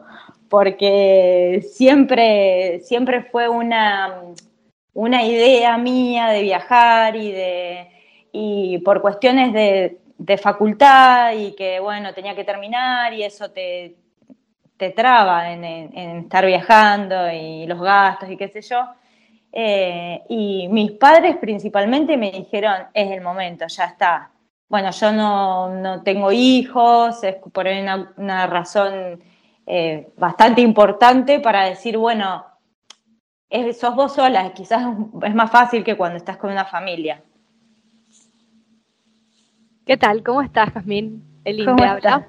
Elin. Eh, bien, ahora que te fuiste así a Italia, que ya venías hablando antes, por lo menos tus amigos sabían, te hago dos consultas. ¿En qué lugar de Italia aterrizaste desde el triunfo? Sí. Y si, eh, como tenías esta idea planteada, si más o menos tenías idea del idioma, si lo manejabas y demás, y si tenías alguna intención, alguna meta en Italia, ¿no?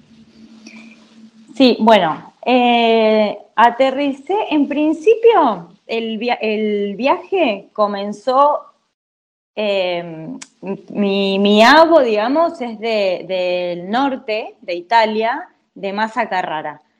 Entonces, en un principio, cuando yo decido eh, hacer el viaje, que mi intención era hacer la ciudadanía y quedarme a vivir en Italia o conseguir un trabajo, bueno, y ver cómo se iba dando la, la cosa.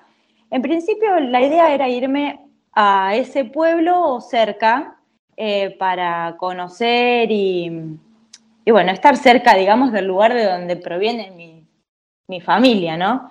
Y mm, resulta que cuando empiezo a, a- buscar información, a ver si en ese lugar a mí me hacían la ciudadanía y todo el, todo, todo el tramiterío, empiezo a preguntar en, en grupos de, de argentinos en Italia, que hay muchísimos grupos en Facebook, Y mm, pregunto y en, uno de esos posteos que yo hago me escribe una, una chica, Dayana, eh, por privado. Y me dice que me había escrito por privado que, que me fijara, porque mucha gente te pone un par de datos, pero bueno, y ahí empiezo a hablar por privado con ella, me dice que, mm, que ella también tenía pensado más o menos viajar en la misma fecha y bueno, empezamos a, a, hablarnos, es más, ella me dice, te paso mi Instagram para que veas que soy real, porque, viste, empezamos a charlar y,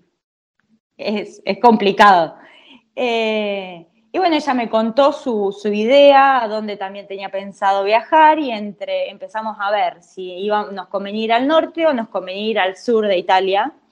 Eh, y sacando cuentas, el sur es un poco más económico que el norte y con cuestiones de ciudadanía eh, hay muchos gestores que trabajan más en el norte que en el sur.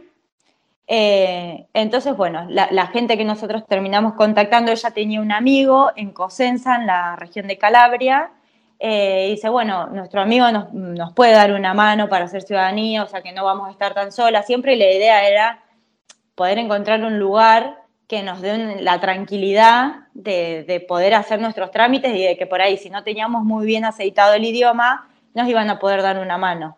Porque fue como muy, la historia nuestra es como muy parecida, las dos nos hartamos del trabajo que teníamos o que estábamos haciendo. Eh, no por, a ver, eh, por la situación más que nada, no, no, por el trabajo en sí, sino por la situación de que no llegás a fin de mes, básicamente, porque la relación laboral era perfecta, pero el tema era que más allá de que la relación laboral sea buena, no, no, no, no sirve, la verdad. Eh, y bueno, las dos fue como que muy, muy rápido decidimos el hecho de irnos y ninguna había estudiado italiano. Entonces, en ese momento eh, dijimos, bueno, ¿qué hace? Fue en cuestión de una semana, dijimos, bueno, ¿qué hacemos? Empecemos a estudiar italiano y encontramos una mujer en los grupos también que daba clases de italiano y dijimos, bueno, anotemos no, y nos anotamos las dos. Cuatro clases hicimos, no hicimos más. Desastre. La profesora una genia, pero nosotras, viste, nos, nos, costó un montón, nos costó un montón seguirle el ritmo a las clases. Eh, aparte teníamos muchas cosas en la cabeza, eran eh, gestionar la carpeta porque teníamos idea, pero todavía no teníamos la carpeta completa. Eh, bueno, estábamos con un montón de cosas, así que el italiano dijimos, bueno, lo aprendemos cuando llegamos. Es como, vayamos con una base y lo aprendemos cuando llegamos. Y así más o menos fue. Resulta que, bueno, a tu pregunta, voy a tu pregunta.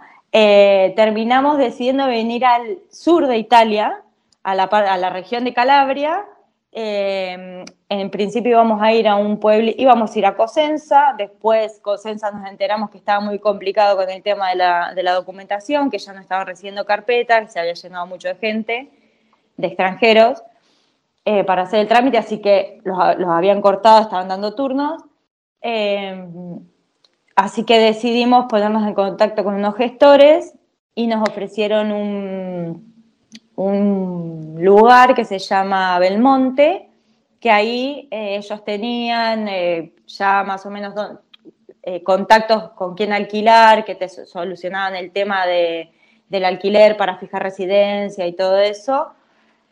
Eh, y bueno, pero después pasaron cosas en el medio y terminamos en un pueblito eh, cerca de Belmonte que se llama Fiumefredo que esas pasaron cosas, pasaron muchas cosas que si quieren se las cuento, si no, pero cuando ustedes quieran. Ahora, uno cuando está, cuando está por irse, me dicho, bueno, a ver, cosas que tengo que hacer, no sé, hago un asado con mis amigos para que me despidan, voy por última vez, no sé, a la iglesia de que fue chiquito, ¿no? Y vos te fuiste a hacer un tatuaje. ¿Sí? Sí. ¿Y, ¿Y, qué te pasó cuando te fuiste a hacer el tatuaje? Bueno, yo me, claro, Pasa que yo tengo un tatuaje bastante grande que me ocupa casi toda la espalda. Entonces, hace dos años que me lo vengo haciendo y me falta muy poquito. Va, muy poquito, un par de sesiones, me faltan como cuatro sesiones, pero para mí es muy poquito porque vengo de muchas. Y había sacado turno con mi tatuador para ver si lo podíamos terminar. No lo terminé, no llegamos, pero bueno, detalle. Eh, cuando me estaba tatuando, eh, estaba, yo le estaba contando, mirá, Fer, estoy apurada con el tema de los turnos, en llegar, eh, porque me dice, porque él me preguntaba, pero ¿por qué te, agarró la loca que te lo querés terminar ahora? Le digo, porque me, voy, le digo, porque me voy a Italia. Y bueno, dice, pero cuando volvés te lo terminó, le digo, me voy a vivir Italia. Ah, no, me, tengo mucha confianza. Mi tatuador, yo me, hice el primer tatuaje mío a los 12 años, o sea que me, con él. Me conoce hace mucho, sí, mucha confianza. Entonces, no te puedo creer. Bueno, me felicito. En, en esa charla que le estoy contando lo que iba a hacer, cuáles eran mis proyectos, mi idea, cae un chico a pedir un turno también. Y bueno, yo lo estaba esperando, yo, a mí me estaba tatuando, así que estaba en otro, como en, en un box. Pero escucho. eh, y bueno, le empiezo a contar que, que, que quería un turno también antes de irse de viaje. Y le dice, ¿dónde te vas? Le dice Italia. Y ahí Fernando abre la puerta y me dice, mira, otro loco como vos que se va a Italia. ¿En serio? Le digo, ¿quién es? Así que medio que me cambio un poco y me voy a ver quién era. Resulta que es un chico, claro, eh, Lincoln, Lincoln, el Triunfo son, Lincoln es una ciudad un poco más grande, pero de todas maneras nos conocemos todos, o sea, es... eh, y le digo, Fede, no te puedo creer que te vas a Italia. Sí, me dice, me voy a Italia. ¿Vos también? Sí, sí. Bueno, ¿te vas a vivir? Sí. Bueno, los dos coincidimos que nos veníamos a vivir a Italia. Y le digo, ¿y, y cuándo te vas? Y me dice, el 28 de, mm, eh, de marzo. ¿En serio? Le digo, ¿cómo el 28 de marzo? Yo le digo, yo me voy el 29 de marzo.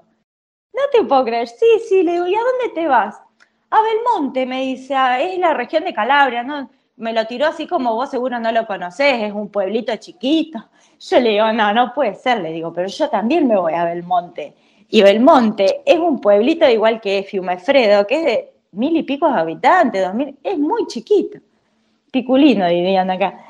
Eh, y digo, bueno, pero ¿cómo? ¿Cómo puede ser? O sea, una cosa aparte, coincidir en la misma fecha, fue todo muy loco. Y bueno, después resulta que los dos nos habíamos contactado con los mismos gestores, por ende nos, nos, nos habían ubicado en el mismo lugar, pero fue muy loco el tema de las fechas, de que un día, él, viajó un día antes que yo, eh, bueno, así que a partir de ahí, imagínate, eh, mi despedida, Fede venía mi despedida, eh, fue muy loco, fue muy loco, así arrancó todo, digamos. Y hablando de cosas locas y de magia, llegaron a Fiumefredo, dejaron las valijas, ¿sí? Y Sí. vos estás con, con- con dos chicas más en tu... Sí. ¿sí? Y se fueron a caminar por la playa a ver qué es esto, llegamos, ¿sí? Sí. ¿Y qué les pasó en la playa? Nosotros llegamos, bueno, después de un viaje tremendo, porque fue un viaje de, con, con mucha tormenta, habíamos estado sin dormir, en Nápoles nos tuvimos que quedar eh, toda una noche porque perdimos el colectivo, eh, no, fue tremendo, bueno, llegamos, descansamos y al otro día dijimos, ay, vayamos a despejar, a caminar un poco a la playa, hacía frío, pero necesitábamos despejar, así que, bueno, los, no- nosotros acá vivimos eh, son cuatro departamentos enfrentados, o sea, son dos y dos. Están tres chicos en el departamento de al lado, tres nosotras en nuestro departamento, una pareja en el departamento de enfrente y dos chicas más en el otro departamento de enfrente. Eh, pero las, las otras dos de enfrente llegaron más, eh, llegaron una semana después. Entonces estábamos los tres chicos, no, perdón, dos chicos, que después llegó el tercero, y nosotras tres. Dijimos, bueno, nos tocamos la puerta y va- vamos, chicos, vamos a tomar unos mates y después salimos a caminar un poco a la playa. Por lo y acá son dos pueblitos uno al lado del otro. Entonces, cuando, bueno, empezamos a caminar, a caminar, a caminar, terminamos en el otro pueblo que se llama Torremezzo. Eh, y mientras íbamos caminando, había, todavía no es temporada, o sea que no anda nadie en la playa y hacía frío, o sea, éramos nosotros locos ahí en la playa con campera eh, y este hombre que venía paseando un perro. Y una de las chicas eh, se acerca a tocar, le gustan mucho los animales y se acerca a tocar el perro. Y bueno, nos pusimos a charlar con Enrico, vamos a ponerle nombre, eh, con Enrico y la perrita se llamaba Kiara, se llama Kiara, y mm, nos pusimos a charlar, le contamos, dice, ¿qué hacen chicos acá? Más o menos, hay uno de, nuestros amigos que habla bastante bien italiano y nosotros nos, nos defendemos, o sea, por ahí entendemos más de lo que hablamos, pero se entiende. Eh, y no, bueno, nos pusimos a charlar y le contamos que estábamos buscando trabajo y que recién habíamos llegado. Y dice, "Ay, en serio, bueno, pásenme el número de alguno de ustedes, eh, que yo tengo un, un bar, bar de heladería, acá los bares son, es heladería, café, eh, es un poco de todo. Se venden cornetos, se venden, bueno. Y dice, yo necesito para la temporada, necesito a alguien que, que trabaje, sumar a alguien más. Y tengo muchos conocidos, dice, así que eh, ahora en un ratito les escribo. Bueno, seguimos caminando y a los, no sé, 15 minutos nos manda un mensaje. Si nos podíamos acercar hasta la heladería, eh, el café del padre, que es, un- es una, una heladería familiar, trabaja el padre, la madre y él, eh, para charlar. Bueno, ahí ya nos dijo que contrataba a una de nosotras, quien estuviese dispuesta, ya nos, nos contrataba para, para trabajar como mesera o para ayudar ahí, que le iba a explicar. Y, y bueno, nos presentó al padre, la madre, nos regalaron, nos comimos el primer helado en, en Torremezzo, riquísimo, el primer helado que nos comí, fue- era tipo postre, nunca comí un helado tan rico. Eh, así que bueno, así nos, reci- así nos recibió Fumefredo y, y Torremezzo, o sea, muy lindo. La, la verdad que esa familia, particularmente esa familia, es un 10. Llegaste de un pueblo súper chiquito como es el Triunfo. Y habrás Sí. dicho, de esto no hay nada. Italia es otra cosa, otro mundo, ¿no? Tal y cual. llegaste a Fiumefredo y Torremezzo. Tal cual. Eh, ¿Qué te pasó cuando encontraste tantas aparentemente similitudes? Yo me pasó que me sentí, y, y- y rodeada de argentinos, porque eh, llegué a un pueblo prácticamente igual al mío, con la diferencia que tengo el mar y la montaña, porque son cuatro cuadras por cuatro cuadras, pero de un lado tengo el mar y del otro la montaña, y tengo un castillo a 10 minutos. Eh, y para mí, yo, la primer, la primer conversación que tuve con mis padres fue, estoy como si estuviese en el triunfo, pero con el idioma italiano.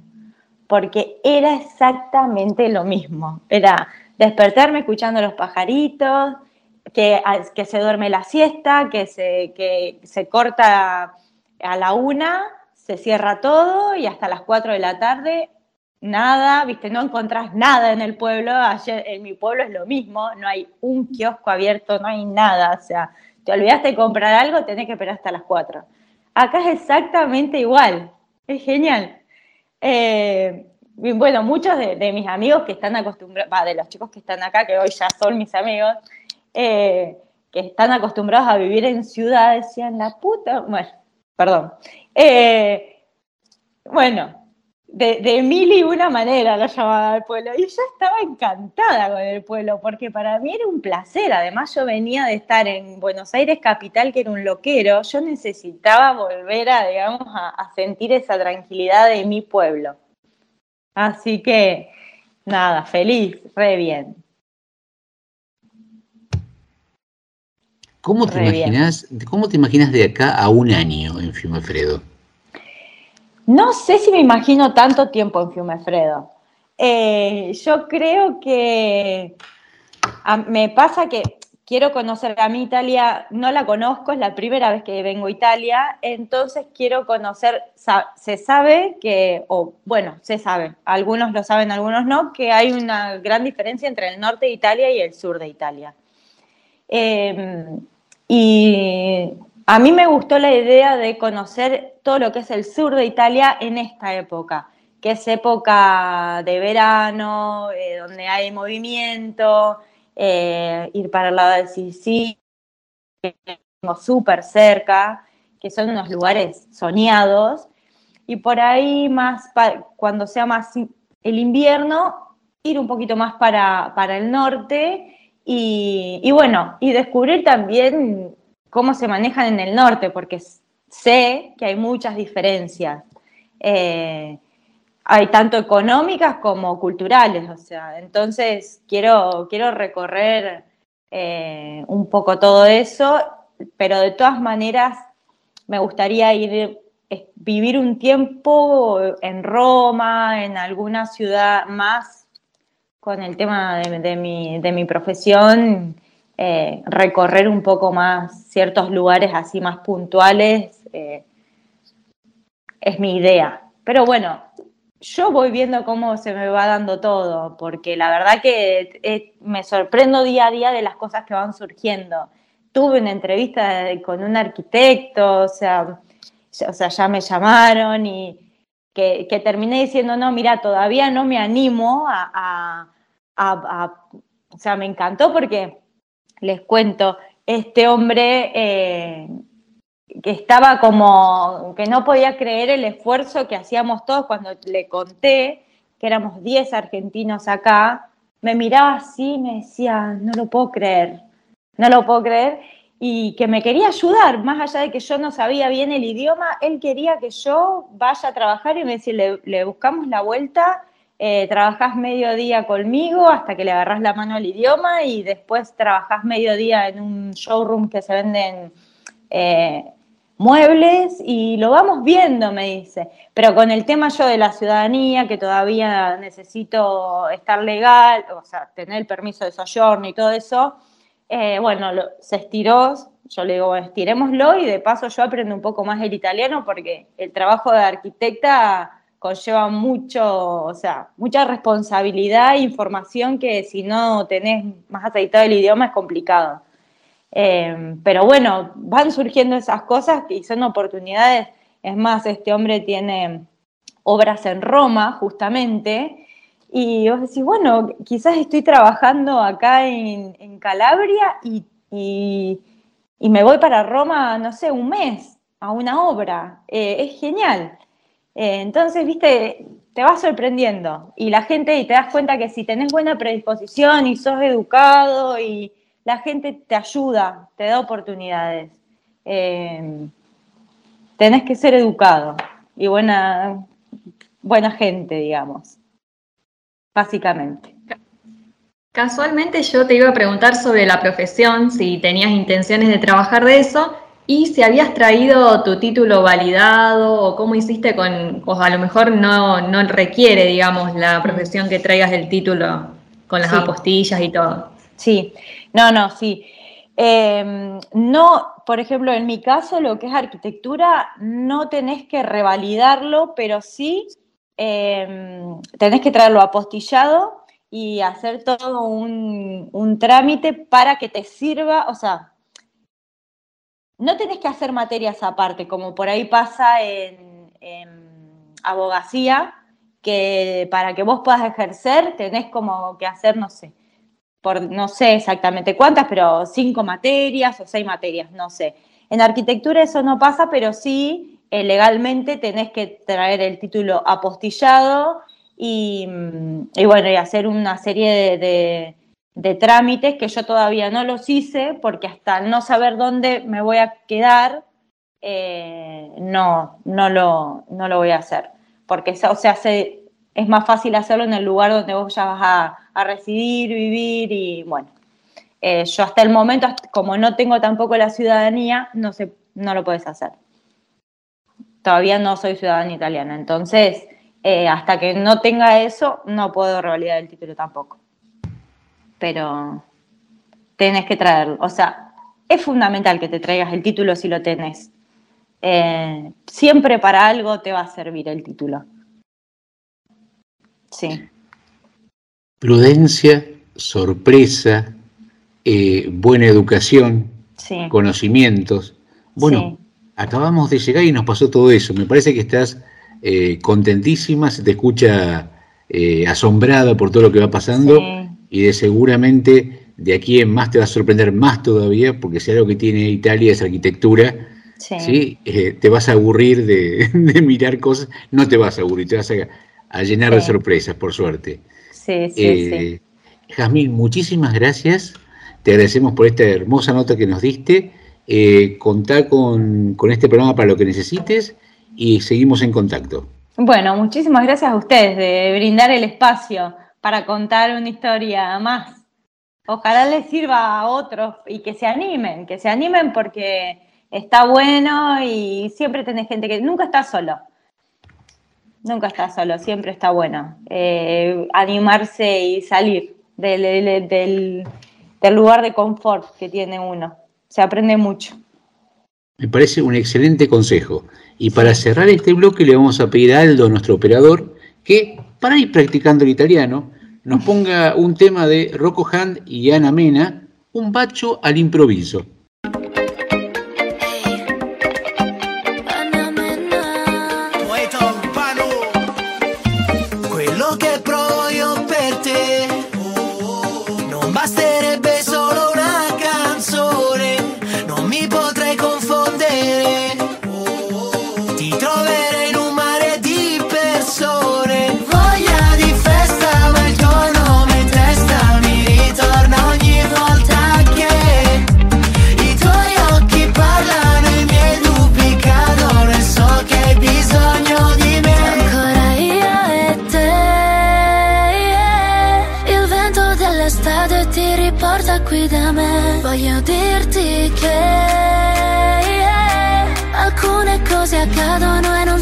C'è un perché? Un bacio all'improvviso. Ti voglio non lo dico.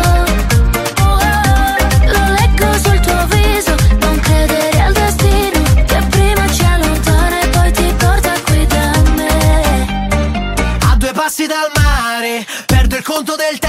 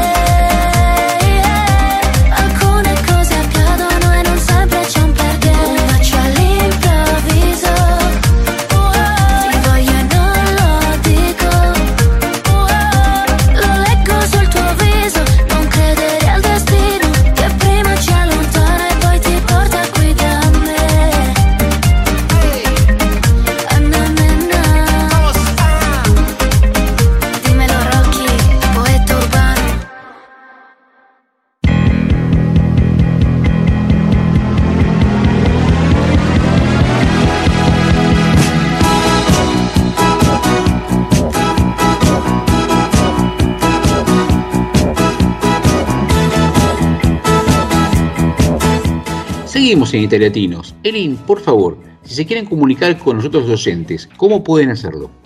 Nos pueden mandar un WhatsApp o llamarnos al más 39 34 6305 9621.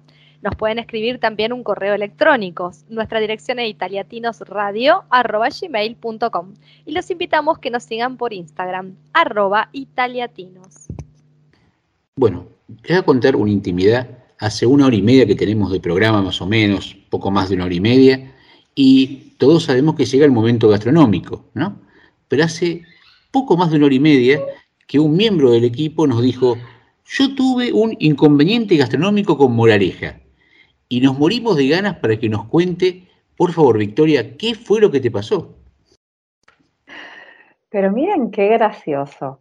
Les conté en otras oportunidades que a mi hija Micaela le gusta mucho cocinar y se lleva muy bien con, con la pastelería, le gusta y es prolija y ordenada y medida con, con los gramos y los centímetros cúbicos. Eh, y se puso a hacer unos budines de limón.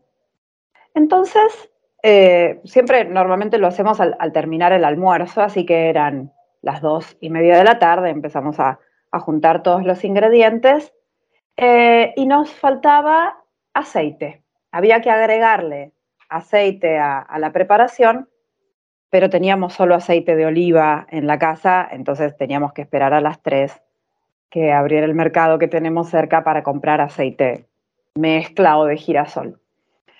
Bueno, ella se va a, a, comprar el aceite y yo me pongo a medir tanto de harina, tanto de azúcar, los huevos, la manteca, la leche. Y faltaba agregarle el aceite, aunque el polvito de hornear. Bueno, cuando ella llega, me dice, sí, son todos los ingredientes, mamá, sí, sí, pero hay que bajar el polvo de hornear de la alacena de arriba y el resto está todo.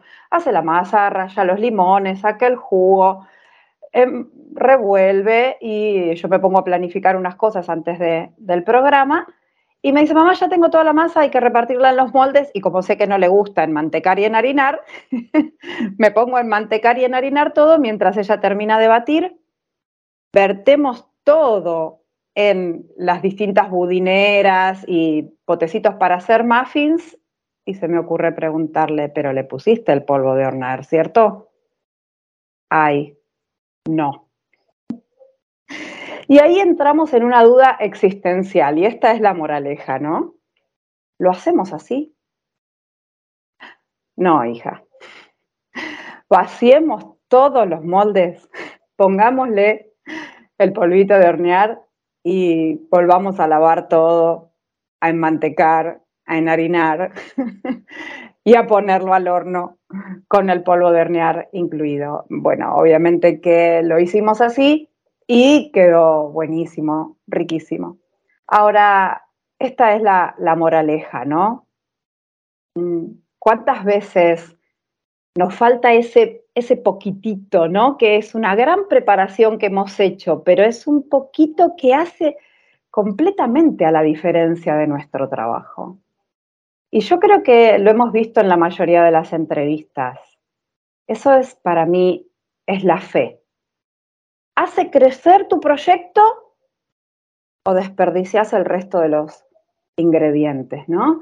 Porque uno puede buscar muchas cosas y puede prepararse para el viaje o puede tener un, un gran proyecto, pero tiene que tener esa cuota de, de polvito de, de hornear que hace que, que lo veas ya realizado y hecho ahí. Qué, qué, qué linda vuelta de rosca a este momento gastronómico. Eh, Lucía, ¿cómo, estuvo, cómo, ¿cómo va a estar la mesa de, de Hernán y vos este, este viernes a la tarde? Por acá nosotros seguimos haciendo comidas argentinas. No sé si argentinas, pero lo que estábamos acostumbrados a comer. Nos cuesta un poco cambiar. Así que eh, vamos a hacer berenjenas con relleno de carne picada al horno, que es algo que solíamos comer allá y hace mucho que no comemos acá. Perfecto, sano, rico, aparte acá las berenjenas son espectaculares, así que ideal. ¿Elin? Bien, yo voy anotando los tips de todos los compañeros también y me encantó esta versión que nos dio Victoria, ¿no? De poder ver desde la cocina situaciones de la vida. Eh, nosotros en este caso, con Teo, estamos repetitivos. Estamos por comer añolotis del Plin. Eh, lo único que hacemos de distinto es que mm, había traído unos sobrecitos de mm, distintas salsas, digamos, de, de Napoli, de Sorrento. Entonces, ahora vamos a poner una que tiene como un poco de picante que tiene tomates, albahaca, va varias hierbas. Ni siquiera leí que yo traje los sobrecitos y veremos a ver de qué se trata. Así que nos estamos preparando para eso. ¿Qué saldrá de todo eso? ¿Cómo quedarán sus estómagos luego? Después en el próximo programa lo contaré. Gracias. Fernando y Florencia. Vamos a hacer un arroz con pollo reversionado a la fuerza por una cuestión de que eh, como nosotros tenemos que ir a comprar al pueblo que está a dos kilómetros de acá caminando y nos olvidamos la mitad de los ingredientes, vamos a tener que hacerlo con lo que hay. Así que bueno, porque ya es tarde, ya cerró todo, no vamos a ir, así que nada, vamos a tener que organizar con lo que hay y bueno, y hacer lo que podamos de ese arroz con pollo. que es. Parafraseando a Victoria, haber mucha fe en ese arroz con pollo.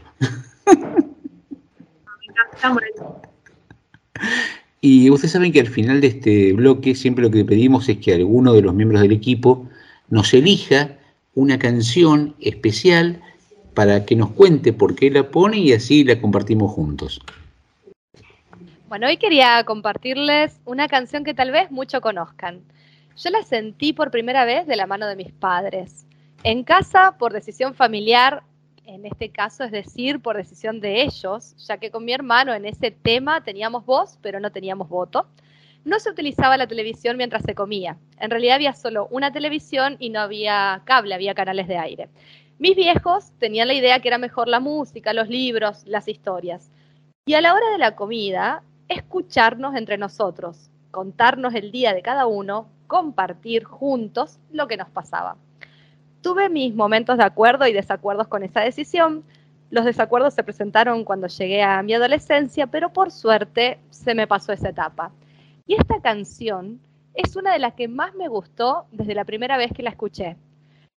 He tenido siempre la suerte de tener como mucha imaginación, ¿no? Y este tema, cada vez que lo iba sintiendo, era como que se me iba dibujando mientras los escuchaba. Luego, ya más grande, lo recuperé al tema para darle a los estudiantes cuando me tocó enseñar lengua y literatura. Y ese tema es y sigue siendo eh, cada tanto el que me regalo para escuchar, sobre todo cuando las corduras cotidianas me hacen olvidar que se puede volar. Así que les regalo entonces Castillos en el aire de Alberto Cortés. Quiso volar igual que las gaviotas libre en el aire, por el aire libre. Y los demás dijeron, pobre idiota, no sabe que volar es imposible, mas extendió las alas hacia el cielo y poco a poco fue ganando altura. Y los demás quedaron en el suelo guardando la cordura.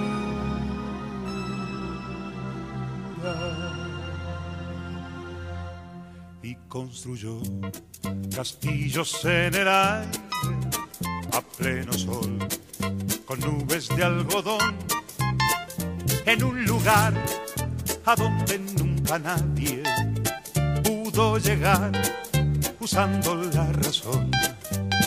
Y construyó ventanas fabulosas, llenas de luz, de magia y de color, y convocó al duende de las cosas que tienen mucho que ver con el amor. En los demás, al verlo tan dichoso, cundió la alarma, se dictaron normas no vaya a ser que fuera contagioso tratar de ser feliz de aquella forma. La conclusión es clara y contundente, lo condenaron por su chifladura a convivir de nuevo con la gente, vestido de cordura.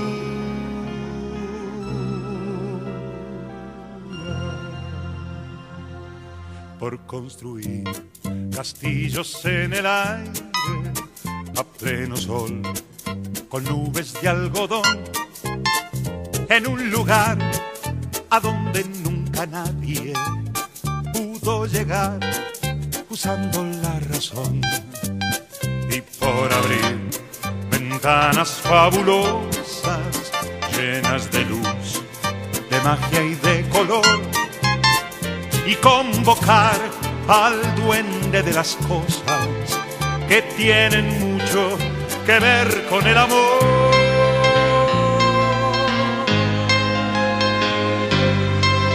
Acaba aquí la historia del idiota que por el aire, como el aire libre, quiso volar igual que las gaviotas, pero eso es imposible. ¿O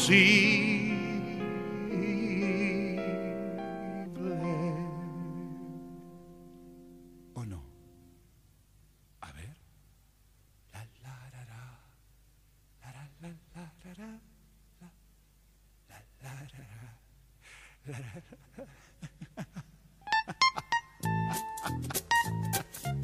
Volar. A ver, probemos.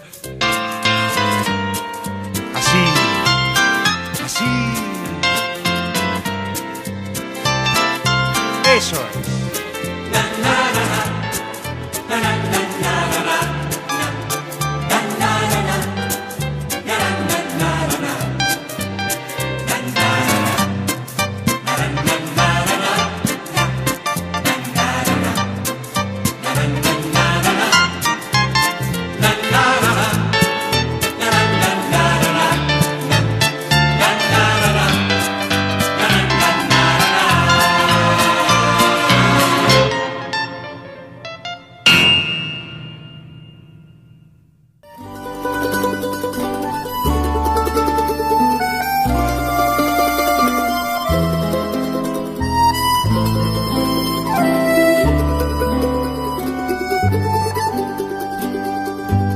Seguimos en Italiatinos, llegamos al final del programa. Elin, si nuestros docentes se quieren comunicar con nosotros, ¿de qué manera pueden hacerlo? Nos pueden enviar un WhatsApp al más 39 34 6305 9621. También tenemos una dirección de correo electrónico, nos pueden escribir allí a italiatinosradio.gmail.com. Y si quieren ir siguiendo lo que vamos haciendo en los distintos lugares de Italia en el que nos encontramos, los invitamos a seguirnos por Instagram, arroba italiatinos. Muchas gracias, Elin. Y antes de cerrar el programa, es costumbre que cada miembro del equipo nos cuente qué le destacó más, qué le llamó más la atención, qué nos quiere resaltar de lo que pasó en el programa. Yo me di cuenta que no hay un momento o una situación que sea específica para emigrar, porque tenemos el ejemplo de Marcela, que emigró cuando era menor de edad, después volvió a Argentina, después volvió divorciada. Tenemos el ejemplo de Jazmín, que vino sin hijos, sin nada. El ejemplo de mm, Carla o de Erika, que ellos vinieron con dos niños. Entonces no hay un momento, cada uno lo hace como puede y cuando quiere y siempre va a estar bien. Retomo el ejemplo de- del polvito de hornear, ¿no? De la levadura. Porque antes de venirme para Italia, y creo que nosotros hemos conocido seguramente muchos casos, escuchamos otras personas anteriores que nos han dicho, ay, sí, yo en algún momento pensé en hacerlo, pero después tal o tal cosa, o no me animé, o no sé por qué, al final no se dio, ¿no? Y a veces no son grandes cosas las que hay que hacer. Es, es alguna, ¿no? Muy pequeña que nos olvidamos de poner en esa preparación de nuestros sueños. Así que si nosotros le podemos servir para avivar esa fe, bueno, acá estamos. A nosotros nos llamó mucho la atención, eh, por lo menos a mí, la felicidad que irradiaban todos los entrevistados y las ganas de salir adelante, cada uno con sus proyectos. Eh, la verdad que es algo muy destacable que, bueno, algunos con sus adversidades y otros eh, no tanto, con, con la, por ejemplo, Jazmín, que tuvo suerte eh, también de encontrar gente en el principio, pero cada uno está muy feliz de estar donde está. están muy felices de su zona de confort y, y tirarse directamente a la, a la pileta sin saber si hay agua o no, pero al final siempre hay agua. Disfruto cada programa, como siempre digo, y sobre todo escuchando las historias y los relatos que nos hacen recordar esta maravilla, ¿no? De estar vivos. Y mm, me quedo, rescato lo que han dicho también mis compañeros, y para no reiterar en eso que ya se marcó, me quedo como con esta palabra que decía Marcela en un momento en la entrevista, que era elegirse a sí misma, ¿no? Y creo que, mal o bien, todos los que fuimos haciendo este caminito, y los que lo están haciendo y lo que entrevistamos y compartimos historias, es haber apostado primero por uno, ¿no? Y después sí, sigue con la familia, parejas, hijos, animales y todo lo que trae. Pero uno es el que decide hoy en la valija pongo lo que sé que tengo, que, más que nada son las experiencias de vida y no otra cosa. Eh, así que feliz de poder compartir esto y de seguir escuchando mucho más.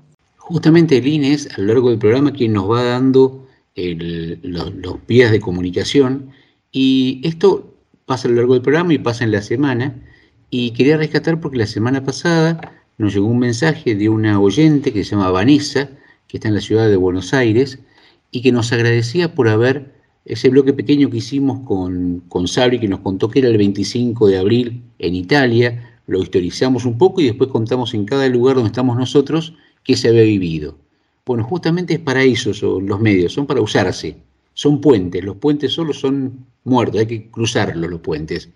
Y esos vías de comunicación son para usarlas, son para ustedes. Así como Vanessa, a la cual saludamos desde aquí, le agradecemos que se haya comunicado, animamos a todos los docentes a que las utilicen, un mail, vernos en Instagram o, o por el mismo WhatsApp, para que nos cuenten qué les pasa, qué sienten, qué les gusta, qué no les gusta, qué quisieran escuchar en el programa. Para cerrar el regalo de Italetinos para todos ustedes, una frase especial que hoy la preparó Lucía. La frase de hoy dice lo siguiente.